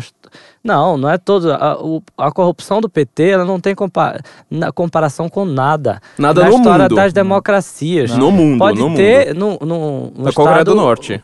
É, no Estado comunista. É. Mas não tem. O, essas cifras que foram feitas na, na coletiva de imprensa da Lava Jato, uma das primeiras, eles dizem, não, é, eu trato de um caso de 10 bilhões. As pessoas diziam milhões, dizem, não, 10 bilhões. As pessoas diziam, não, milhões, não, é bilhões. Então, é assim, é nesse nível. Então, é, o, ela está ignorando completamente o, a, a proporção Uhum. Do, da corrupção petista. E não só isso. Ela está ignorando várias coisas. Ela está ignorando por que as pessoas estão revoltadas contra o governo. Tem muito mais a ver com a violência, tem muito uhum. mais a ver com a, a corrupção, a violência, todas essas coisas. E não por questões tão simples como da, a economia. Ah, olha, a economia é o de menos. Você pode ser pobre, mas se você estiver vivo, você, você, né? você está vivo, ao menos, uhum. né? Então não adianta estar rico se você for morto também, né? Então a questão da violência é central. E... Ninguém quis derrubar o Sarney, por exemplo. Quer dizer, quiseram, mas uma pessoa ou outra. Mas assim, é, é diferente. Só um avião. É, só um avião. O problema é que justamente não tem uma narrativa, não tem começo, meio e fim, né? Uhum. Ela vai soltando isso aí, é, como eu falei, né? BuzzFeed. É, tipo, fatos, fatos, fatos, ela não chega no, numa linha. Eu acho que ela consegue colocar imagens muito boas, mas ela não tem uma linha condutora adequada. Ela fala, ó, das 20 milhões de, de pessoas saindo da pobreza, tá? No governo Lula, esse número eu já vi não sei quantos milhões, já vi 40, já vi 20, já vi 30. 10, já vi tudo. É. Eu fiz um dos textos mais importantes, ele não está mais no ar agora, porque é de um site do qual eu saí. É, e o site não existe mais, mas eu mostrei, por exemplo, que um dos programas do Lula, que era um chamado Brasil Carinhoso, que era um complemento do Bolsa Família, ele queria uh, definir que, que classe média chegaria, uh, seria quem ganha, uma família, tá? Não é uma pessoa, é uma família que ganha 257 reais, uhum. acho que era uhum. alguma coisa assim. Uma família, tá? Não era uma pessoa. Uhum. E tinha algumas pessoas que com Bolsa Família estavam ganhando 255. É, acho que foi 35 mil famílias ganharam 2 reais com o Brasil Carinhoso e chegaram à classe média do PT. Então, quando eu falo assim, ah, chegaram à classe média, saíram da pobreza, não sei mais o que, era isso. E o Lula, ele tem uma fala que ele falava, não, ah, a gente inventava os números lá mesmo, todo mundo comprava. Ele fala isso numa boa, né? Ela não fala nada do Fome Zero, que para quem não lembra, o Lula foi indicado ao Nobel da Paz por causa do Fome Zero, que foi um negócio que depois não saiu do papel. E já tinha Bolsa Família, que foi sucedâneo e tal, aquela coisa super demorada. É, é, demorou anos e anos e anos, quando você ainda fazia um saque num terminal do Banco do Brasil, aparecia lá, você quer doar pro Fome Zero? Uhum. É pra você ver o negócio. Ela fala, é, fala da crise de 2008, né? Tipo, ah, é porque o mundo inteiro tava mal, a crise de 2008. É. O Brasil ficou ótimo. Cara, a pedalada existe por causa da crise de 2008. anta. Meu, eu acho impressionante como os pedidos até hoje não conseguem. Eles têm problema em ligar fatos, né? Tipo, ó, fato, crise de 2008, Lula falou que era uma marolinha. Depois você teve que mascarar aquilo. Você vai lá, pega um monte de dinheiro, uma monte, assim que você. Ah, eu quando você fala em pedalada, ainda, chega a trilhões, tá? Chegou uhum. a 3, acho que foi 2 trilhões e meio, 3, 3 trilhões, não lembro para mascarar isso. Faz aquela comparação de depoimentos, que é de novo essa síntese confusa que você disse, né? Pega o depoimento da esquerda, é o depoimento de uma velhinha que não sabe explicar direito porque ela tá batendo palma pra. porque prenderam um, um esquerdista. E ela própria tava na manifestação, ela se filma cercada de policiais e fala: Eu não sei porque, não sei o quê. Meus policiais estão ali para proteger ela. É, e ela fica: Que país é esse que nós vivemos que uma mulher, só porque estava de vermelho, foi expulsa da manifestação? É. Eu digo, filha, então bota um cara com a camisa de Bolsonaro na manifestação dos PT petista e ver o que, é que acontece com ele. Bota o filme do Josias. É, bota o meu filme na Universidade Federal e vê o que, é que acontece, né? É. Você vê as pessoas sang saírem sangrando, o espectador é. sair sangrando na exibição de um filme. Hum. Tenta ser um professor como o Rodrigo Jungmann lá na, né, no, é, na, na Universidade na, Federal, né? E então, Pernambuco? É, não, tem várias coisas. Vai entender um, uma das coisas também que, aliás, eu recomendo a vocês a verem os outros, vai ter que ter adicional de insalubridade também, mas os outros documentários sobre o impeachment, que, tem, que eu, como eu falei, né? O, o processo de Maria Augusta Ramos e excelentíssimo do Douglas, Douglas Garcia. Todos eles têm algo em comum, que é mostrar eles falam do, dos extremismos, né? E eles mostram a cena de culto dentro do Congresso Nacional. Todos, é. Todos, assim, tem esse expediente que é assim, chega, aí mostra eles lá, aí as pessoas normais olham e dizem, ah, legal, eles estão rezando, eles são evangélicos, eles estão rezando, entendeu? Dado que eles são evangélicos, eles estão rezando como evangélicos, inclusive, entendeu? Tem nada de errado nisso. Aí rezam. você mostra, agora muito curioso, né? Se você mostra no, na cenas de jovens usando drogas dentro das universidades, aí o pessoal da esquerda olha e diz, não tem nada errado com isso. Aí o pessoal de direita diz, ó, oh, que vergonha. E é uma vergonha mesmo, né? é, porque no caso nós estamos certos. Exato. É, Além de mas, sermos legais. Mas é uma vergonha é, esse tipo de coisa para mostrar. E, e, é uma coisa que só funciona com eles, né? Uhum. Tipo, esse extremismo que eles estão vendo só existe na cabeça deles. É. Né? É, e no fundo essa mocinha, ela, ela acho que ela manteve o QI baixo porque ela não teve uma boa criação. A mãe é nitidamente uma, uma porta, né? E o pai, quando foi, quando veio a, a revolução, né? A tomada pelos militares. Ele, como todo bom comunista, foi se exilar onde? Na América. Nos Estados Unidos. América. Né? E quem é que tem dinheiro para ir para os Estados Unidos se exilar do governo militar aqui? Não era nenhum pau, não era, não era é. nenhum pau não de arara, né? que trabalha na panela, é. E né? o que ele fez Nem lá? Ele foi... em comum. É, não, não, não, não, não é. Nós os poderosos, é. nós somos os poderosos. E aí ele vai lá ficar lendo Marx e Eric Fromm, quer dizer, Escola de Frankfurt, né? E, é, e tem um texto Marx. do Aster Basílio. Eric Fromm fala... que inventou de identitarismo também, é, então, é. Que saiu no Estadão, tem um texto do Aster Basílio que saiu no Estadão, mostrando como ela inventou um passado clandestino para os pais. Uhum. Né? Tá Eles nunca foram clandestinos. Nunca se disfarçou de caixeiro, mudar, viajante, é, de nunca professora. mudar de nome. Olha. É, ele, é, era, na verdade, tipo, uma brincadeira. E as relações políticas são muito maiores do que o que ela conta no filme, né? É, e veja bem, filmes com temática pessoal, existem grandes filmes. Vou dar um exemplo. Santiago João Moreira Salles é um filme sobre. Ele é milionário. Putz, é belíssimo. E ele, mordomo, e ele né? faz um filme sobre o mordomo dele, né? Muito bom. E só que o filme não funciona porque ele, ele é ariano, né? É assim. E ele se Ariano não é nazista, né? Só para é, anúncio, desculpa aí, né? É, na, é, ele é do é. signo de Ares. Ele é muito, assim, ele se impõe muito com ele. Ele só quer ouvir ele está apenas interessado na história da família dele, não propriamente uhum. nele. Uhum. Então, e ele não consegue nunca terminar esse filme, foi filmado em 16mm. Alguns anos depois, sei lá, uns 10 anos depois, ele volta ao filme, revê a sua postura em relação a isso, se autocritica e faz um filme excelente, que é um dos maiores filmes do, do cinema documentário brasileiro. É bonito. Então, é, a história, por isso que eu digo, a história das pessoas, ela tem interesse pro cinema documentário. A história, então tem, as pessoas dizendo, o cinema documentário pressupõe certa objetividade, pressupõe nada, é exatamente o contrário. Quanto mais pessoal, melhor. Quanto mais pessoal a visão, a visão melhor. Entendeu? Então você contar um ponto de vista não tem problema nenhum. Uma obra de arte ela pode ser bem feita mesmo com um discurso assim. Toda é assim. Toda grande é. obra de arte parte de um ponto de vista específico, né, do artista. É, exatamente. Então, é, não é falta. O problema do filme não é falta de objetividade. O problema do filme é tratar o, o espectador como um imbecil. Né? Pensar Isso que é o espectador é, pode ignorar que existiam 5 milhões de pessoas querendo impeachment, né? Na, nas ruas, no meio das ah, ruas. só da rua, porque que queria é. mesmo. É, que queria. Não, nas ruas, na maior manifestação da história do Brasil, é, pedindo para que a mulher saísse do, do é. da presidência. Uhum. Então, é, ela, ela mostra o lado pessoal dela como amiguinha da Dilma, né? Porque ela conseguiu uma entrevista, depois fica lá. Mostra até um momento da Dilma que eu achei incrível. Esse, esse momento eu achei assim, muito artístico e muito técnico, muito difícil. Que ela conseguiu filmar a Dilma por um minuto sem parecer uma retardada aquilo ali eu acho que ninguém consegue, acho que o Josias não conseguiria, tá? Eu acho que aquele, aquele minuto ali foi genial. Gênio, aquele, aquele minuto ali foi genial, né? Fica mostrando lá, ah, é o dia que eu apresentei minha mãe a Dilma. Ah, é porque a mãe, minha mãe é isso, não sei o quê. Mamãe, o que você achou do, é. do impeachment da Dilma?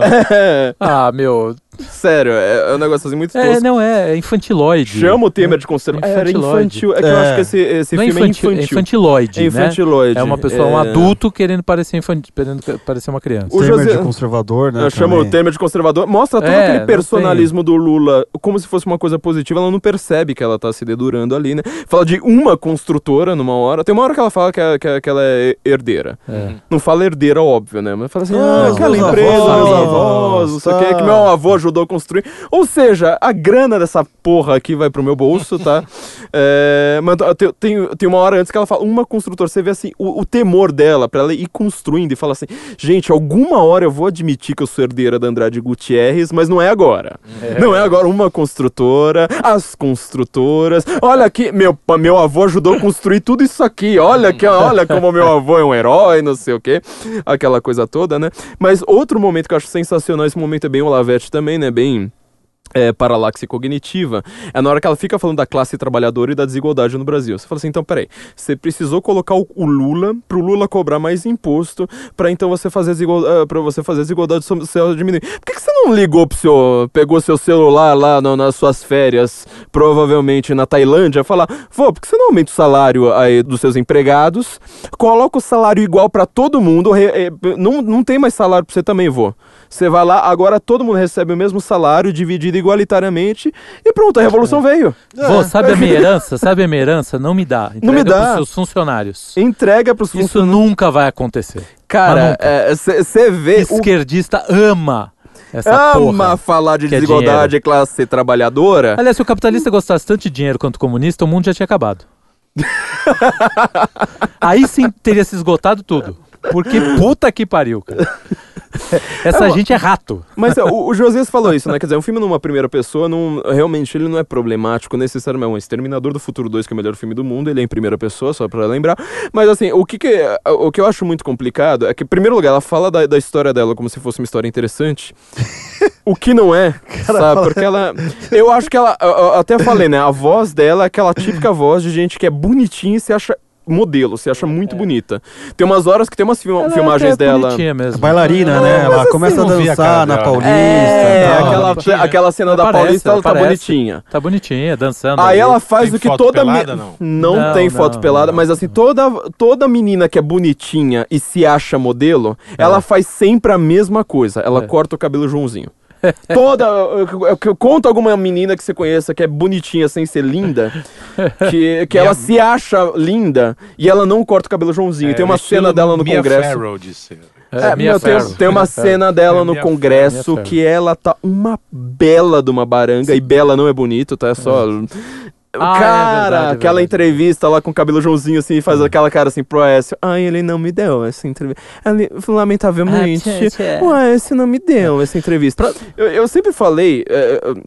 Quem viu palestra minha por aí, não lembro, teve um ano que eu fiz assim várias palestras que eu sempre comentava. Problema do Brasil, como o Josias vive dizendo, essa questão da arte, dessa questão com a memória coletiva, etc. É que a gente não está explicando o próprio Brasil hoje. Cadê uma obra de arte que tenha a feminista desencantada? Cadê? O, o arquétipo do brasileiro hoje, sabe o que, que é? É o ex-petista. ah, porque Lula tinha 80% de aprovação. Então, não tem mais. Cadê? Mostra na literatura um monte de gente, porque é, eu conheço é. um monte de gente sabe? Que votou no Lula, eu votei no Lula em Opa, 2002. eu também, hein? É, que votou no Lula e eu hoje odeio o cara. Eu votei nesse vagabundo, aqui é Luigi Marnoto falando. que eu nunca votei nesse Só pra falar em mais um filme, falou filme de primeira pessoa, bem contado, só um pra ficar no mesmo gênero do, do da Petra, Corra que a Polícia Vem Aí. É um filmaço. É um filmaço, que é do mesmo gênero, besterol. E é brilhante, pô. Vocês têm que assistir. Gente, eu acabei de. Pô, inadvertidamente, eu entrei no meu Facebook. Aí eu, chegou um cara me ofendendo no meu Facebook por causa do meu filme novo, né? É. Aí Filme novo. Eu entrei no Facebook dele. E no Facebook dele tinha um ciclo de palestras, o cinema político sob o olhar feminino. Maria Augusta Ramos e Petra Costa. Olha que maravilha! E vai ser, eu vou anunciar para quem quiser participar, tá? Vai ser terças-feiras, seis 13 e 20 de agosto, né? Investimento de 150 reais. Opa. 150 dar... reais pra ver Não tem é, coisa gra... sobre cinema político. E quem vai dar o curso é a Taíde Braga e Jefferson Assunção, esse que veio me ofender aqui no meu Facebook. Não tem palestra grátis. É, então, muito interessante. Eh, recomendo, né? É o ah, olhar feminino no, no, cinema, né? E eu queria dizer que para quem tá querendo esse olhar, olhar masculino feminino. nosso no, no, no, cinema, também podia dar 150 reais aí cada um. Aqui, pra é, gente, tá 150 reais uma. Ó, tá, tá, tá, muito bom, né? Se der doar 150 reais pra cada um, a gente é. promete fazer um, um Guten Morgen todos bêbados. bom, é, só pra terminar, assim, todas as anotações né, que eu fiz do, do, do, do, filme, eu acho que o filme, muito do filme, ele está no título. Porque eu quero, eu, eu quero contar uma pequena historinha com isso. O Mentor Neto, que ele é publicitário, acho que muito do que ele fala é uma besteira sem tamanho, mas o cara escreve bem. Pelo menos escreve bem publicitariamente, vamos uhum. dizer assim. É, uma vez ele escreveu um, um, um texto no, na, na, página do, do, do, Face dele, no perfil dele, que eu achei sensacional. Que ele falou assim: Alguém já viu aquele canal off da TV? Meu, é, alguém precisa censurar isso. Ele começa a descrever o canal. Fala assim, não, porque as mulheres são magníficas, só tem cara bombadão, corpo torneado, é, não vida sei o quê. Saudável, vida saudável, surfando, lugares paradisíacos. Bababá. É. E as mulheres, cara? As mulheres são as mulheres que elas me veem na rua como uma pilastra de garagem. um objeto a ser contornado. ele fala assim, não, eu, eu, eu giro na cadeira do escritório, eu já quero vomitar. Os caras lá, tipo, ah, pulando de paraquedas, não sei o quê. Por que, que esse texto é sensacional? Por causa do, do da primeira frase. Vocês viram, vocês já viram o canal off? Meu, alguém precisava censurar aquele negócio. Uhum. É, quer dizer, é sensacional porque você tá esperando, tipo, nossa, o canal é ruim, o canal não sei mais o que. e ele só fica descrevendo o paraíso, aquele paraíso artificial dos bombadões, né? Do, do, do... Hoje é da medicina esportiva, dos nutricionistas, Isso, essa coisa é. que, que virou, virou do, do, coach, né? Hoje. Do, da, da área do crossfit. Do crossfit. É, e o filme inteiro da Petra é, é, justamente isso. Quer dizer, ela tá demonstrando algo que não tem nada a ver com o fim da democracia, como disse o, o Josias. E ela tá lá demonstrando, inclusive, a maior participação popular, o povo é, querendo chegar, não sei mais o que. Só que o título do filme dela fala assim: nossa, a democracia no Brasil acabou porque elegeram o Bolsonaro. Filha, você troca o, seu, o, título do seu filme e fala assim: ó, como disse o, o, o Josias, democracia em ascese. E com uma voz mais animada, pronto, já é um pronto, filme incrível. E olha o que é. aconteceu agora. Ele foi xingado por um cara no Twitter. Eu acredito que deva acontecer isso também na direita, é óbvio, né? Tem muito direitista claro. chucra, mas é deixar claro que aqui. Chucra gente, não, hein? A gente defende o direito desses documentários serem feitos. Sim. Eu acho que eles têm que ser feitos mesmo. Não, inclusive eu, eu, acho que as pessoas têm que ver os documentários, têm que, têm que ver os filmes, é. ver Marighella, veja é. Marighella, critique Marighella, entendeu? É, sei que é, tem. A gente tem nunca vai pedir a proibição ali, mas... de, do cinema de esquerda que, que ele exista. É, é. Muito pelo contrário. Só não me pede pra ver, não tenho 60 anos, cara. ah, eu acho é, um, mais o que ver. Sobre isso a gente podia fazer depois um texto conjunto no censo. Ou você faz um texto depois eu faço uma, uma, uma. Porque assim, eu acho que a gente dá muito público para algumas coisas de esquerda, tá? Não só de esquerda, mas assim, coisa ruim. Tá? é, aí eu falo sobretudo na, na, área jornalística, porque assim, o que eu mais vejo é gente falando, olha, olha que artigo horrível do Gregório do Vivi na Folha, vai lá e publica no Face. Fala, cara, é, tem algumas coisas que você precisa ver para você ver e criticar, tipo, vale Adorno, tá? Ou se você não consegue ler Adorno, vá ler, sei lá, lê, lê alguma coisa sobre Adorno. Critica a teoria estética. Não, é porque o que eu tô é, falando é o seguinte, a pior postura que existe é a seguinte, eu não vou ver, eu não quero saber, é. isso é muito feio. Eu digo, ah, não, vai lá ver e critica. Sim. É, fala a verdade. É que assim, exato, tem, exato. Tem, tem também a questão de, tipo, meu, eu acho que a, a, a esquerda, ela não teria mais público no Brasil se não fosse a direita.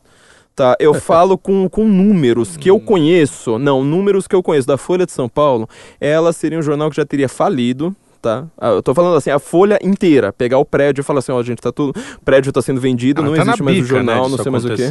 Tá na bica, o Estadão já tá na, na, entrou em concordata, não sei mais o quê. E por que que a folha tem público? Você olha o, o, os comentários, é legal, você fala assim, olha, só tem do, do comentário negativo. É legal, só que assim, pensa, se essas pessoas não tivessem clicado, esse cara já teria sido demitido, ele estaria vendendo pipoca na frente da igreja, entendeu? É, então, assim, é, mas olha, isso não é só na esquerda, não, viu? É, tá, eu vi alguém ontem dizer que é, acho que J.K. Rowling ela diz que para os livros dela venderem, é importante que um terço daquelas pessoas estejam falando mal do uhum. livro para que os outras partes comprem. Então, isso é em geral, não é só. Que, agora, a gente tem que ter consciência disso realmente, né? Por exemplo, ontem subiu a hashtag Obrigado Stalin.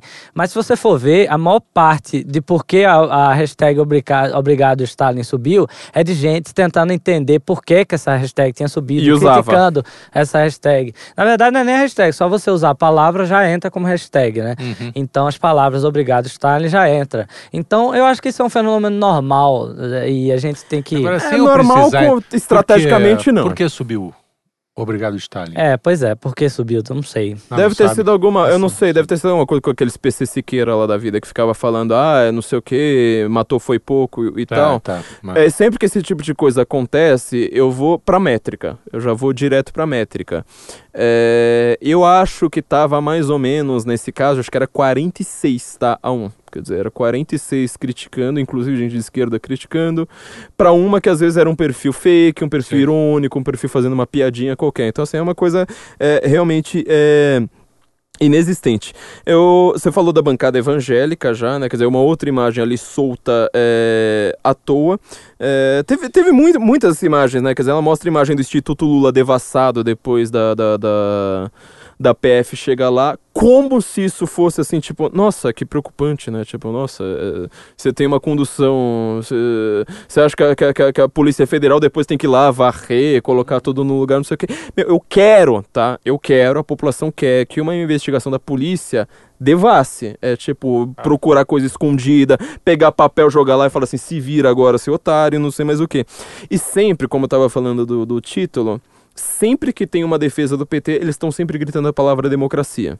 Uhum. Quer dizer, se você foi eleito, você ganhou voto, você não pode sair. Uhum. Você pode mandar, você pode roubar, você pode. Inclusive roubar para ser reeleito, que a história do PT foi isso, tá? Ele ganhou uma Exato. eleição. PT ganhou uma eleição, que foi a do Lula em 2002, uhum. que quando ele foi eleito em 2000, eh, quando ele tomou posse em 2003. Mas todas as outras, ele teve um método de roubo para ser reeleito e reeleger claro. a Dilma, etc, etc. Tá então, lá na delação de Palocci que as duas eleições de Dilma custaram 1,5 bilhão de reais, né? Sim. Então, é, na verdade, essas eleições foram roubadas, né? É, a gente, eu suspeito que a eleição de 2014 tenha sido roubada mesmo, que aqueles votos foram alterados. Essa eu tenho certeza. Mas Aquela... além disso, é, além disso, o, só pelo fato do, da, da, campanha ter sido paga toda com dinheiro público, uhum. né, desviado, isso já é um fato. Agora, é muito curioso, porque ela não fala de, evidentemente, que ela não fala de várias coisas, por exemplo, do apoio de Gaddafi a Lula, né?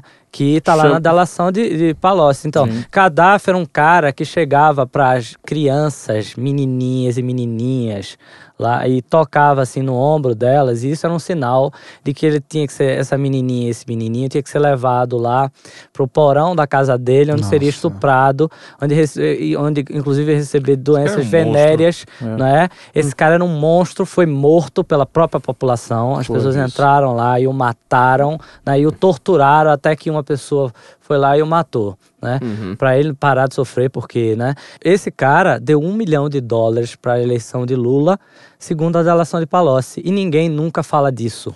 É. é. uma das pessoas, o Felipe Martins, antes de, de, de, de ir pro governo e ser roubado do censo pelo Bolsonaro, que foi quando eu quis o impeachment do Bolsonaro, ele lembrou aqui, né? Eu tinha escrito também na, na época, quando uh, pensaram de novo no Lula pro, pro, pro Nobel da Paz, eu falei, por que não colocar o Gaddafi? porque é, o Lula chamou o Gaddafi de meu amigo, meu irmão, meu líder. Ele usou essa expressão nessa ordem, eu decorei. Pode pesquisar isso no Google, tá? É, isso não foi, não fui eu que descobri, então tá, tá no Google. Fale meu líder em alemão pra você ver o que, que significa. Mein Führer. Mein Führer. É, e outro detalhe, ele fez, eles estavam planejando fazer a quarta internacional socialista, que seria uma internacional do terceiro mundo, lideradas por duas pessoas que seriam Gaddafi e Lula. Tá? Então você vai falar assim, ah, mas ele desistiu da, da, da, revolução, tentou fazer os métodos democráticos, não sei mais o que. Só que, de novo, esse método democrático para você chegar ao poder. Tanto que você vê, o Bolsonaro chega democraticamente ao poder, nossa, democracia é, tem que ficar lá filmando as pessoas gritando de, democracia. É, essa internacional é, é, seria uma quarta internacional comunista, todo mundo da CIA fala, provavelmente a pessoa mais rica do mundo naquele momento era o Gaddafi, que você não tem como contabilizar. Tá, ele era um cara assim que colocava o Bill Gates no bolso de moedas. É, ele tinha então todo o apoio do terrorismo islâmico. A gente está vendo hoje um judeu, sabe, querendo mostrar as mensagens do, do Moro e tal é, também apoiador do terrorismo islâmico, é, para criar esse tipo de coisa. Então, isso é o PT, tá? Isso foi uma coisa que não, não, não, foi contada, né? Apesar da Lula falar que é no processo, que ela tenta falar, né, kafkiano e não consegue, acho que ela fala kaftiano, alguma coisa assim. Ela é, confunde a, o castelo com o processo, né? Glacial. Castelo com o processo, exatamente. depois eu, eles corrigem. Ela corrige assim, correndo, e fala assim, não, né, o processo... processo. Ah, Mas quem, ela, é, quem é a Dilma? A Dilma. A Dilma. A Dilma. A Dilma. No banco do carro, né? Porra. É, eu, tenho, eu tenho uma certa feição pela Dilma. Eu também, me dá um Porque... pouco de Me dá saudade, saudade é, me dá. Saudade dá, o país era muito mais engraçado com a Dilma. É. É, e, ah, e duas coisas que eu queria comentar. No primeiro lugar, ela começa com esse processo eh, com, com, A gente tá sempre falando que ela é rica, tirando sarro disso. Eu não tenho nada contra ricos, inclusive tenho até alguns amigos que são, não vocês.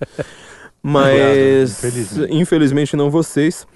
Mais trabalhadores. Mas a questão é a seguinte: é... a gente está tá mostrando essa, é, essa visão que assim, a esquerda no Brasil, ela supostamente surge como classe trabalhadora contra classe pe Petra. Petra. Lacra Costa. Petra o quê? Petra, Petra Costa. Costa. Petra Costa. Tá. Então, seria supostamente foi essa narrativa que, foi, que tentou ser feita. Você vê, o Lula dava entrevista na década de 70 e falavam para ele o que, que é feminismo, ele fala coisa de que não tem mais o que fazer. Claro. É, não tinha menor, menor problema. Hoje, assim, é feminista, tipo, meu Deus do céu, Lula, porque só ele empoderou a mulher, não sei mais o que, não sei mais o que. Então, você trocou a esquerda econômica e a esquerda. É, luta de classes pela esquerda lacrativa, pela esquerda.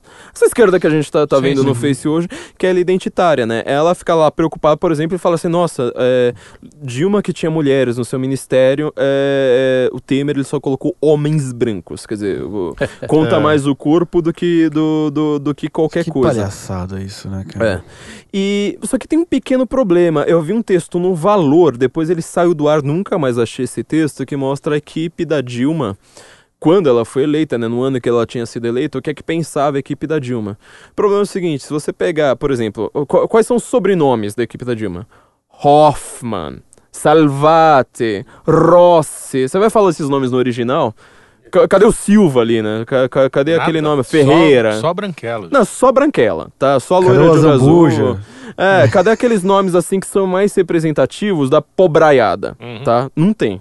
Tinha o nome é, estrangeiro. Uhum. Tinha o nome alemão, inclusive, né? Glaze Hoffman. Hoffman. Aliás, Glaze também não é um nome lá muito... Dávila, não é só sobrenome. Manuela Dávila. Dávila, né? Uns sobrenomes assim. Segundo lugar, você vai ver o que, que um gaúcho, uma gaúcha pensa, tipo Florianópolis, Paraná, que é o, a equipe dela é quase toda do sul. Uhum. Reparei, a parte das mulheres quase toda do sul. Uhum. Você pega o que, que um, um, um, sei lá, um paranaense pensa, uma paranaense pensa, compara com o que um nordestino pensa, uma nordestina pensa. Você muda muito mais é. do que a homem ou mulher. Então, quer dizer, toda essa, essa questão identitária de, deles aí é, é uma pinóia. E aí ela fala uma outra coisa. Eu nunca tinha reparado, eu vi muita gente, nunca tinha vi, é, visto, ouvido é, uma coisa que todo esquerdista fala, que todo mundo fala assim, ah, é, os procuradores da Lava Jato prenderam com convicções e não provas. Eu nunca tinha ouvido, visto a frase original, eu fui vendo esse filme. E o cara fala claramente, nós não temos uma prova no papel, ele fala no papel, uma prova no papel garantindo que o Lula é dono, portanto isso é ocultação de patrimônio. Quer dizer, ele estava usufruindo sem você ter escritura. Hum. Este é o crime. É. Se você tem lá a prova, fala, não, tô aqui, ó, pagando imposto, tô aqui declarando pra receita, uhum. não sei, mas tô aqui, ó, mostrando que o negócio é meu, tô mostrando que o negócio aqui, a OAS não me deu de presente, eu uhum. paguei por isso aqui, não sei mais o que. Na hora que você usufrui sem tirar um centavo do seu bolso, sem comprar nada, sem lavrar a escritura, e o, e o Lula vai lá e usa esse, esse termo, né? Fala assim, não, eu quero ver a lavagem da, da lavragem da, da escritura, não sei o que, blá, blá, blá, blá. Cara, este é o problema. Então, quer, quer dizer, o, o, o, procurador da Lava Jato acaba de dizer, nós não temos uma prova por escrito, ela repete a mesma, quase a mesma frase dele oculto por escrito. Quer dizer, todo o pensamento da esquerda é baseado numa mentira. É baseado olha em gente falar assim, olha, você que é trouxa, tem um QI baixo, você vai acreditar em alguém que seja trouxa, que pareça ser, ser, ser, ser seu amigo. Eu vou te fazer de trouxa, parecendo ser seu amigo, e você vai me amar. Cara, eu não sei o que que tem na, na, na esquerda para os caras ainda terem alguma autoestima depois de, de uma coisa dessa acontecer. Porque você fala assim, olha, eu sou, eu acho que você tem que ir baixo, eu acho que você é retardado. Eu então... acho que a então melhor parte do filme é a cartela final onde tem Bolsonaro foi eleito, Lula continua preso. Ah! Faltou o Olavo tem razão. Faltou o Olavo tem razão no final. Acho que faltou um desse pra é, Podia ser assim, ó. É. Então vamos fazer uma é. pequena correção. Faz esse, coloca as duas frases e fala Olavo tinha razão. que é pra mostrar que todo o filme falou assim, então, então Olavo... Ou então perdeu o Playboy. É. Não, porque ela tá assaltando a gente, né? Você tem que lembrar disso. É. Ela termina, né, é, citando, né, que um cara grego diz que é, a democracia só funciona se os ricos se sentem ameaçados. A primeira coisa que eu penso, eu falo assim, cara, ela tá se sentindo ameaçada no governo Bolsonaro? Porque quando ela fala dos ciclos, ela sempre ignora ela própria. É incrível é, o negócio. É, é, é, é incrível. disso, é. entendeu? Ela tá pairando sobre isso. É, o ciclo se o sente fato ameaçado. dela ser rica não... Não conta. ela, isso não é conta. muito ah, estudante uspiano, né, de humanas. O que todos tá acham lá... pobres. É, né, você pergunta qual classe você é? Você acha que você é? Ah, não sei. Não, você, qual é a sua família? Você é de uma família aristocrática, não sei o quê. O cara não percebe ou não, se ilude. É, eu, eu, no outro né? dia, o nosso amigo André Assi foi fazer um, uma palestra na PUC. E ele mandou uma frase legal. Ele falou assim, eu nunca vi tanto cosplay de pobre na PUC. o Olavo conta que eu fosse riquinho, todo é, vestido em andrajos. Né? É. Sempre assim, o Oswaldo é Meira Pena, né? a pobreza como, como um valor estético. Como valor estético. Só. Sim, porque é para você mostrar que você é. tem algum, alguma crítica social ali nos meios, é sempre no seu pajeiro e é, vai para casa. A, a, calça, a calça em andrajos do cara custou um, Sim, mil reais, é. assim, né? Ah, anda aqui na Vila Madalena e vai procurar não, roupa de pobre pra você ver como elas são, custam uma fortuna. Todas elas custam exatamente. uma fortuna. Eu né? tenho umas em casa que devem ter uns 30 anos, assim, que tá quase pano de chão. Eu tô pensando em vender Vende aqui pra, aqui, cara. pra Crawford aqui da Vila Madalena, pra, pra fórum. É.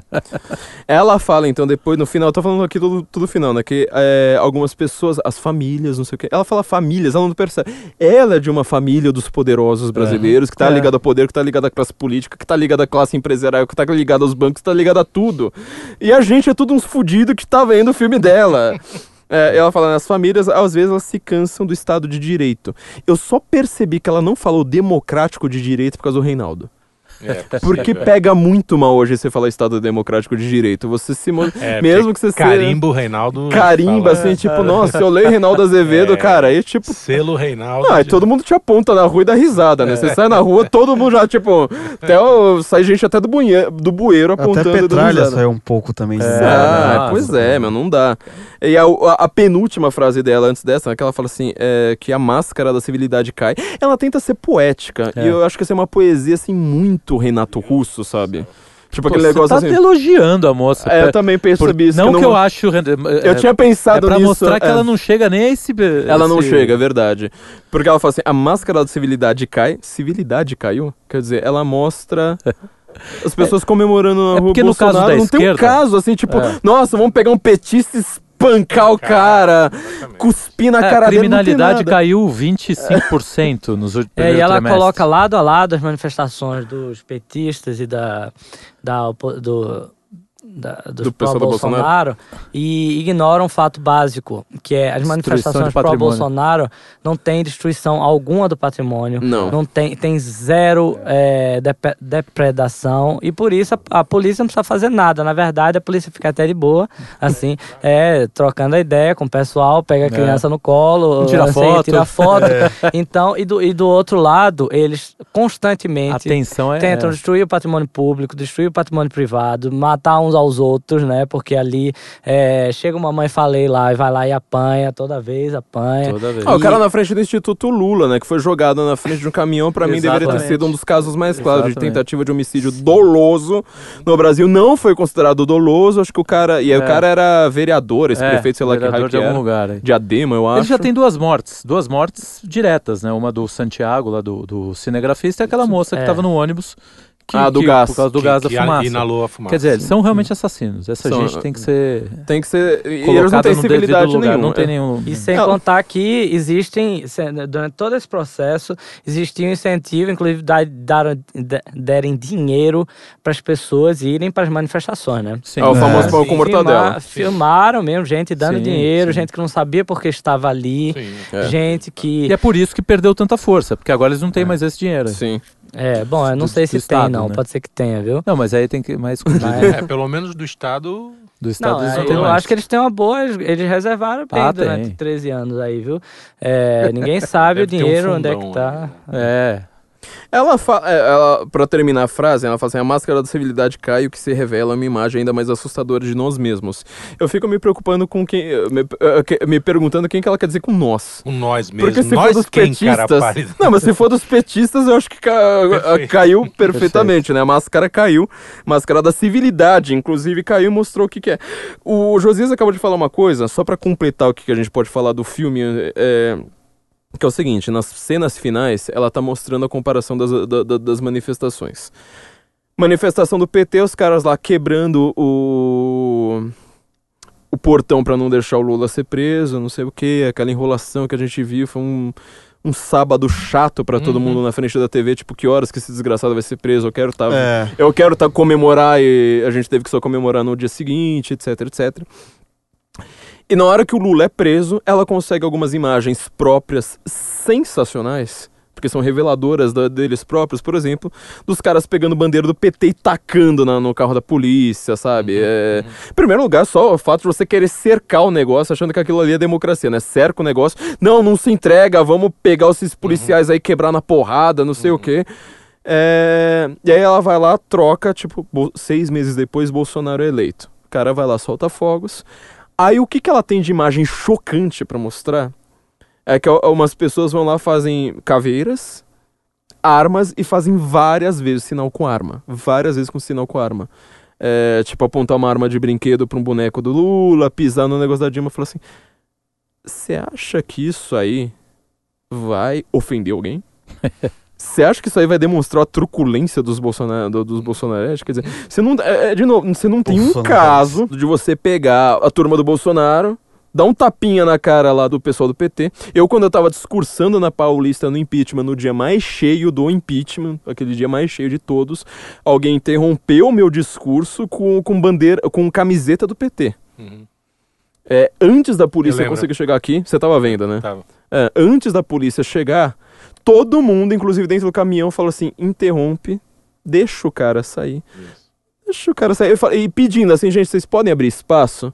Todo mundo abriu espaço, não teve polícia nenhuma. A polícia foi lá, tipo, o cara saiu me xingando, mostrando o dedo e tal, saiu, eu falei, continuei meu discurso. Quer dizer, nem uma cuspidinha o cara. Levou. Nossa, nada. Não teve aquele walk of shame lá da, da, da Cersei no, no, Game of Thrones. Não teve nada. É, e na prisão de Lula tem uma coisa muito curiosa que é ela mostra de cima aquela famosa imagem de drone é. de ah, Lula. ia falar isso. Lula sendo carregado pela população, né? Se você for ver, metade daquilo ali era fotógrafo e jornalista. Alguém Mas... tirou uma. pegou uma imagem. É, eu não achei quem foi o cara até hoje. Foi alguém perdido no Twitter é, na época achou uma imagem que é o seguinte, bem naquela, naquele momento que Lula tá sendo carregado e mostra naquela ima aquela música, olha, o cara tá sendo carregado no, no colo, né? Tipo, alguém vai lá, coloca no ombro, no ombro, no ombro do povo, aquela imagem mais clichê, chumbrega pra caramba. E ele tá sendo levado. O cara falou assim: tem um momento é, em, em, que, em que você pega que o cara falou assim: eu tô excluindo os celulares. Ele vai lá, circula todas as câmeras. Que são câmeras, meu filho, caríssimas. A hum. câmera que a gente grava o Goten Morgan TV aqui, tá? Que não é uma câmera barata. Hum. Tipo, ela não chega aos pés daquelas câmeras, Sim. que são câmeras de TV. Mas assim, aquela câmera deve pesar 30 hum. quilos pelo hum. menos, sabe? É um negócio gigantesco. Só, ele vai circulando cada uma delas. Você praticamente enche a imagem. É. Cê, você dá zoom ali, você fala, realmente tem câmera em todos sem os lugares. Ele tá descontando celulares. É, sem contar que tinha jornalista sem câmera, né? É. E não eram poucos, né? Porque foi um fato altamente. É, eu até fiz uma brincadeira na hora, né? Que eu disse a, a quinta temporada de, de, de O Mecanismo está passando agora ao vivo na, na Globo News. Aliás, que é uma bela de uma bosta o Mecanismo também, viu? É, é, é inclusive, eu acho que até pior. É. é. mas o. Não, mas a questão, acho que o que interessa nessa história é o seguinte: é, tá ele ali, né? E aquilo é tudo, primeiro, aquilo é tudo encenado, né? Uhum. Porque a história do portão de não deixarem ele sair foi tudo encenado. Dá pra ver que um empurrava de um lado, um empurrava do outro, uhum. ficaram assim. Isso. E aí disse: não, tá um caos. Não, não tá um caos. Eles têm organização, eles organizaram tudo. Por quê? Porque petista é obcecado por ato simbólico. Sim. Você vê, não tem um festival brasileiro que um petista não chegue para levar um cartazinho ou fazer uma manifestação contra o fascismo no Brasil. Entendeu? Eles são obcecados por atos simbólicos. Então, é, eu notei isso inclusive no meu filme. Eu pensava, não é possível que eles mais uma vez vão fazer alguma coisa vão lá, chegar. Não, eles vão, eles vão ter que fazer, porque eles não conseguem, eles são obcecados. Então, isso tudo foi muito bem pensado, né? E foi, foi articulado, inclusive, para ser filmado, para ir para o documentário, né? Porque Caramba. eles têm essa consciência do, do uso do, simbólico do, daquilo que foi ah, feito. Você pensa que cada uma daquelas câmeras estava filmando. Sim. Quando é, você pensar então, nisso, você entende o que o Josias está falando. Eles têm um, um, um, estoque de imagens Cara, é, impactantes, absurdo. né? É do cacete. Porque, assim, nós, nós, é, o Bolsonaro não tem isso, não, entendeu? É. Ah, a turma que fez impeachment, cara, tem, quem, quem filmou aquela merda lá? É, exato, a gente tem, depende tirando, da imagem da Folha. Tirando os... Por exemplo, Josias, esse seu novo filme, você também tá... Quer dizer, eu acho que você não pode falar Vamos falar do novo filme. É, não, mas, por exemplo, essa parte de estoque de imagens, que não tem os mesmos recursos é, Milionários não, da Pedra eu, bom, Costas, tô, né? Como é que, por exemplo, você faria? É, eu tô fazendo, tem um pesquisador fazendo só isso, pesquisando todas as imagens, né? Pra, é um trabalho imenso é, tem uma decupagem e é caro, inclusive, porque a gente vai ter que comprar as imagens. Algumas são disponíveis gratuitamente, como a facada Bolsonaro. O sujeito que filmou, né, ele disponibilizou na internet, eu não sei nem quem é. Aliás, quero até descobrir, ver se eu consigo o vídeo original do, do celular dele, que pode ser exportado em melhor qualidade, né? Mas então. Aí, tô... gente. É. Se você filmou. É, se você filmou, manda uma mensagem aí no Facebook.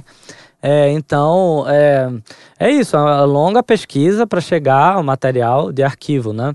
Uhum. E agora, boa parte do material está aí disponível na internet, porque só tem lá, né? Eu acho que, que eu queria completar, já que a gente falou da inteira do filme, já estamos uh, estourando o horário dos Josias, que deveria ter ido embora mais ou menos uns uma, uma hora, né?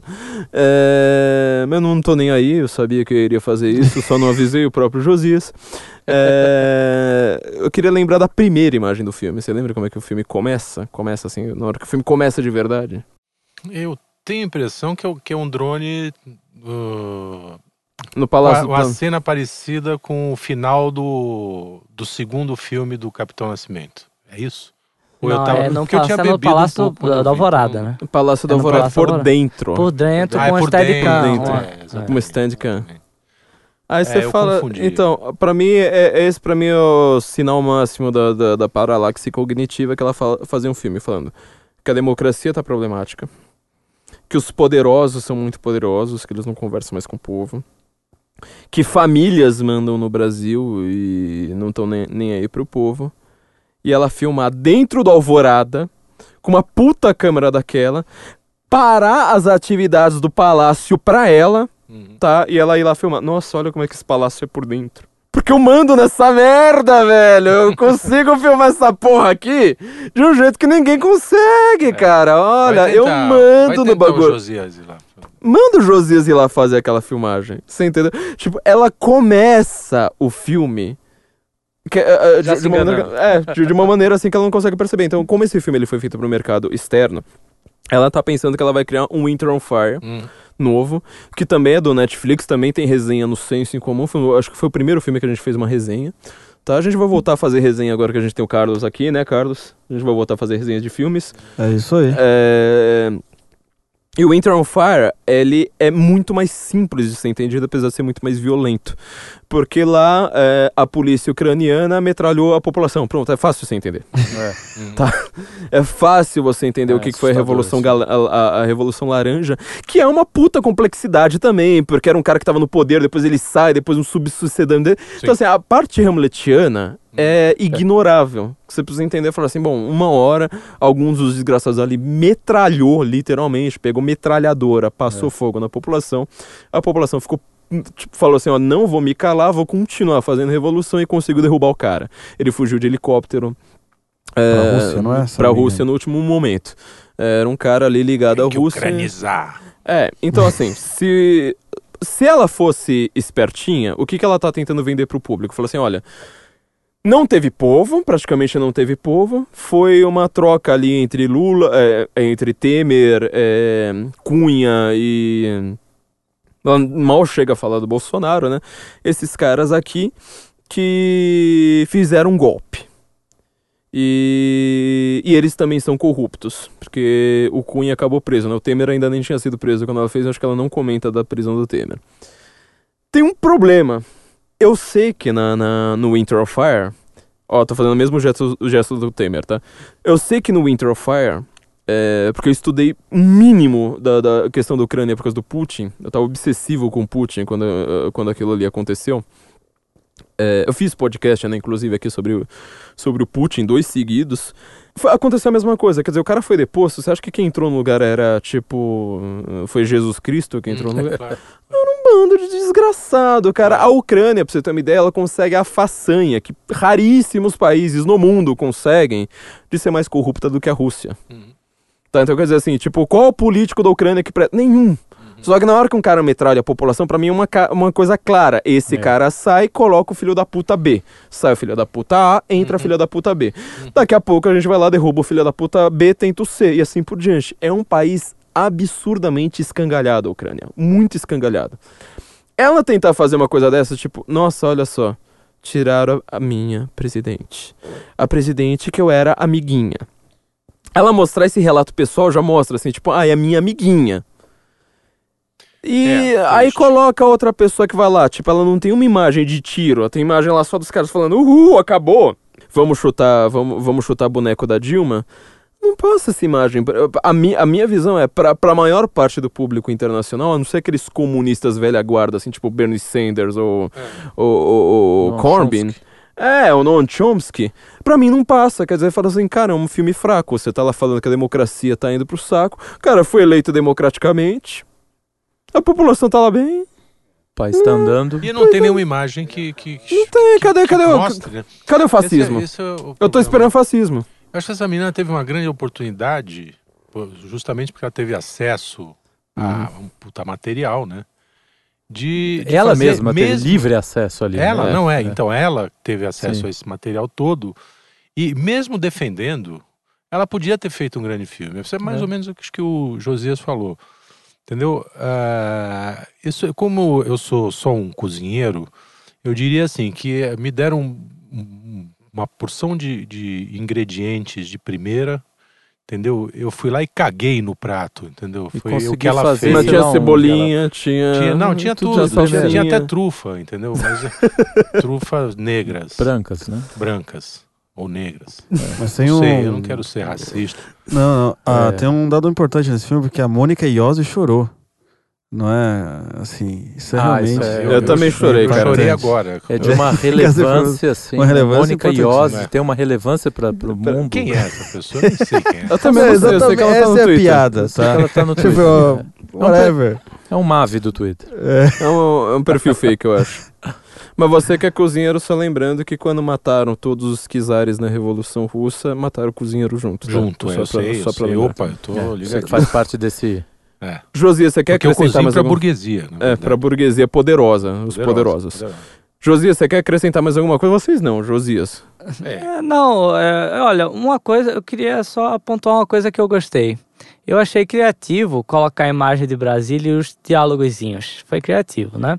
Agora, é, realmente... Ah, foi legal, é verdade. Foi, é, agora, realmente tem imagem demais de drone, né? Que virou um clichê, né? Uhum é, se tornou um clichê. Então, realmente, é, eu acho que foi uma grande oportunidade perdida, né? Mais uma. Mas o Brasil é o país das oportunidades perdidas, né? Uhum. Tá aí o mecanismo para provar isso, né? Você usou imagem de drone, inclusive em Brasília, no seu filme, mas eu achei que foi interessante porque você não narra, eu acho. Você termina uma frase do Olavo e mostra o drone que é para justamente mostrar a distância da é, é justamente é o que ela tentou fazer, né? A distância do, do, do poder político em relação à população.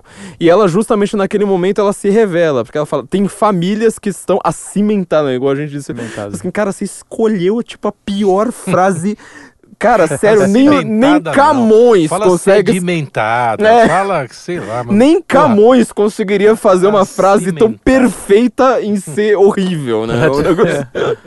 é, tipo, ela escolheu palavra por palavra, escandiu ali. Acho que a Desi Duvidar deve estar até metrificada essa, essa frase dela. Pra ela falar uma cagada dela. Ah, a última coisa que eu ia dizer, né? Ela usa duas imagens da Janaína Pascoal os dois piores momentos da Janaína Pascoal. Na, ela no show do Iron do, Maiden? Do no show Maiden. do Iron Maiden. ah, esse eu acho legal. Eu então, era, era onde que eu iria chegar. e um momento em que ela já foi amiga minha, ela já esteve aqui no lugar de vocês, porque ela foi a primeira entrevistada aqui do Guten ela Morgen. Ela ainda é sua amiga. ela é minha, ainda minha amiga. Eu falei, eu assim. falei ainda, ela foi. foi ela, foi. foi minha amiga. ela é minha amiga ainda, claro. Eu quero ela de volta aqui.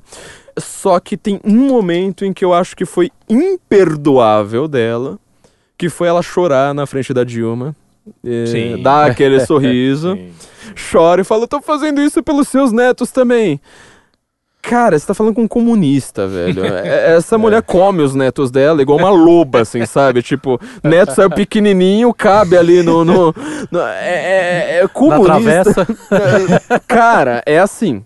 Com comunista você não chora. É, tem um problema da direita brasileira que é o seguinte: o Olavo conta que. É, ele conta a história que alguém falou que se a pessoa mente falando calmamente, em uma segunda fala a verdade, é, de maneira bruta. De assim. maneira gritando, de maneira bruta, as pessoas acreditam na primeira. É. Né? Uhum. Então, isso é muito a direita brasileira, porque a direita brasileira não tem forma, é tudo feito de qualquer jeito, estourado. Formalista, né? Feioso. Tem um, um Tumblr. Bloqueiro. É, tem um Tumblr que é design reaça, que é só com as tosqueiras do design de manifestação, ah, de coisa é assim. Então, é, não, é então, tosco mesmo. Infelizmente, é, é, eles tem, apesar de no, do filme terminar por ser um filme muito ruim, mas eles têm um cuidado no uso do material, né? Sim, ela, é ela tratou as imagens de arquivo, no, é, é, digitalizou em alta, fez tudo é, da melhor forma, que isso chama aos olhos, né? Uhum. Então isso convence as pessoas. Por exemplo, se um americano que não, não entende nada da história, ele vê só aquele filme, ele cai na história. Ele diz, eita, então os militares voltaram lá, né? Não, não é os militares, é um sujeito que foi militar, que inclusive os militares dão muito trabalho a ele no governo, né? É, que os militares não respeitam no governo, porque ele é, é capitão ele, e os caras são disse, generais. Ele admitiu que os militares nem sempre estão do lado dele. Então, é, essa, essa, todas essas nuances, né? Mas você acha que isso pode vender para os caras? Vende, claro que vende. Se você. Do, olha, geral, documentário.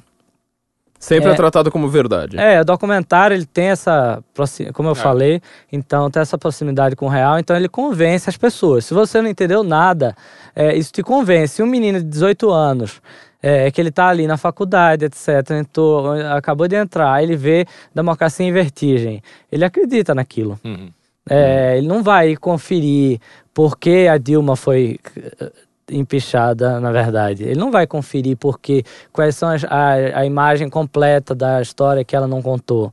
Né? Ela não vai conferir que o diálogo do Romero Jucá, é, não é, que era aquele grande complô, né? Uhum. É, o complô não aconteceu e ela não fala isso no filme. A Lava Jato não foi parada pelo, pelo complô do Romero Jucá no governo Temer. E ela não fala isso. Inclusive, o Eduardo Corel ressalta isso no, na, no texto dele.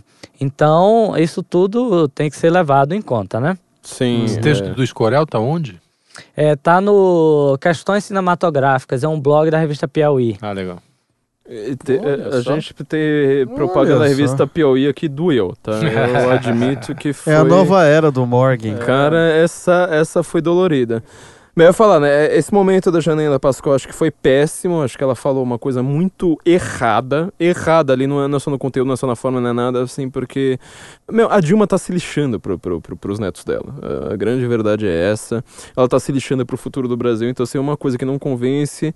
Ela não tem que chorar ali naquele, na, na, naquele momento, ela tinha que ficar um pouco mais forte. É, ela, como advogada, é uma formalista, tá? Os advogados brasileiros são extremamente formalistas, eles gostam da Constituição de 88.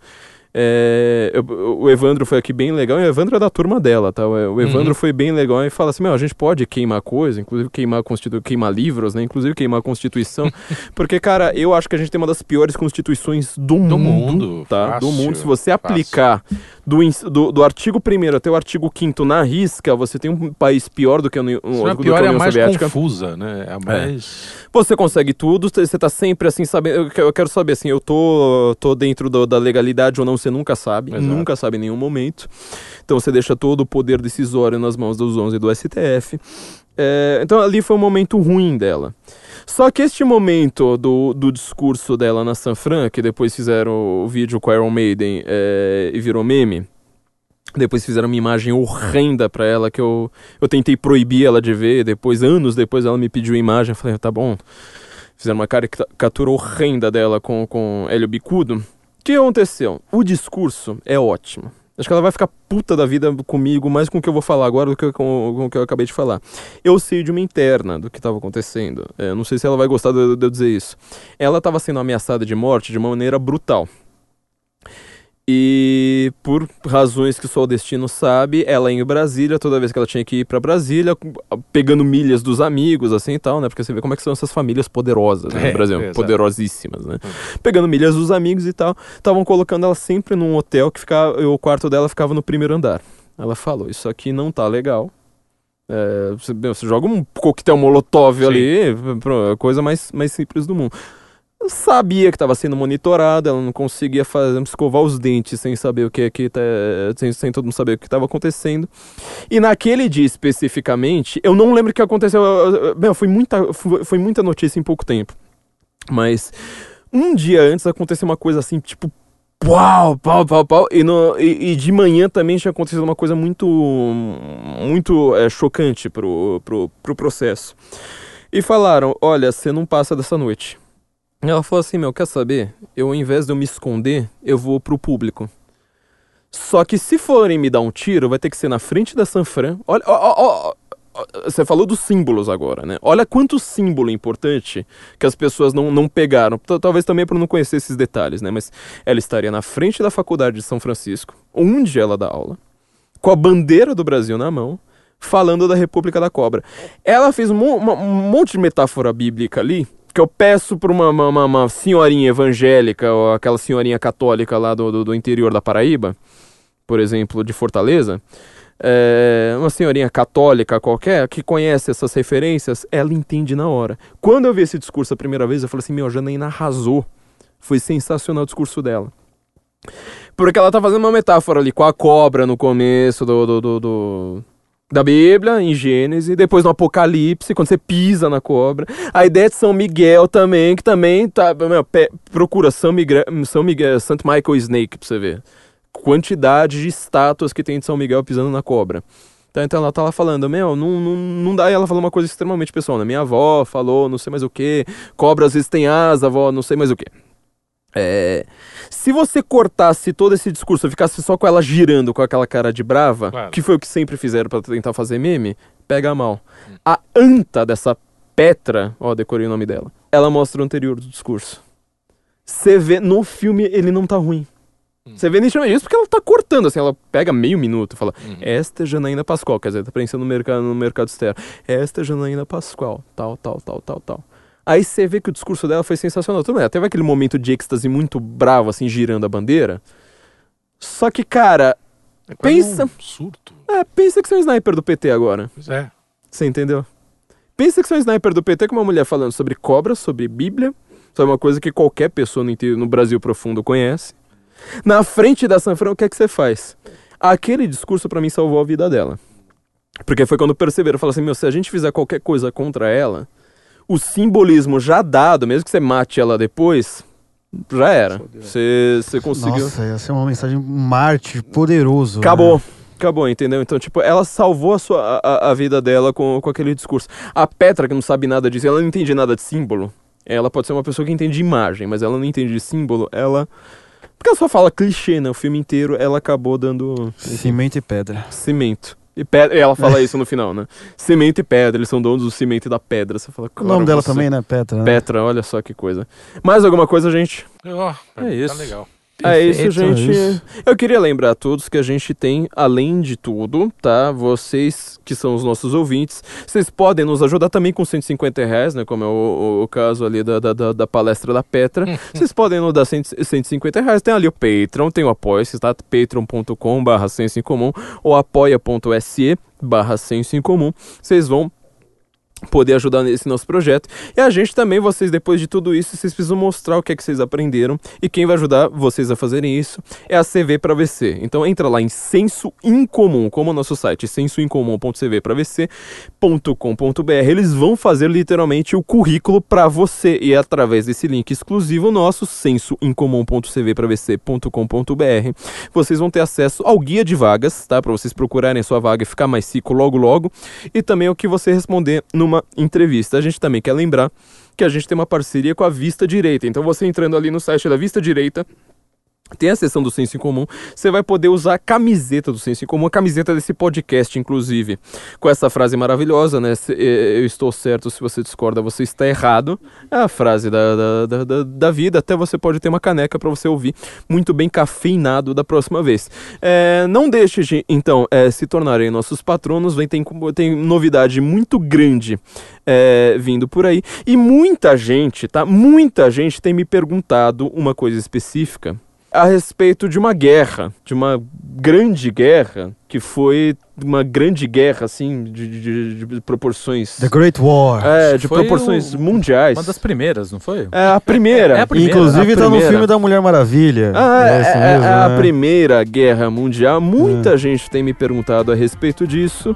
Então eu queria deixar bem claro aqui para vocês que nosso tempo estourou. A gente vai só poder falar disso depois, então, gente. Guten Morgen, Brasília. Até semana que vem. Meus dois pais me tratam fala com ninguém? Meus dois pais me dão muito carinho. Então por que você se sente sempre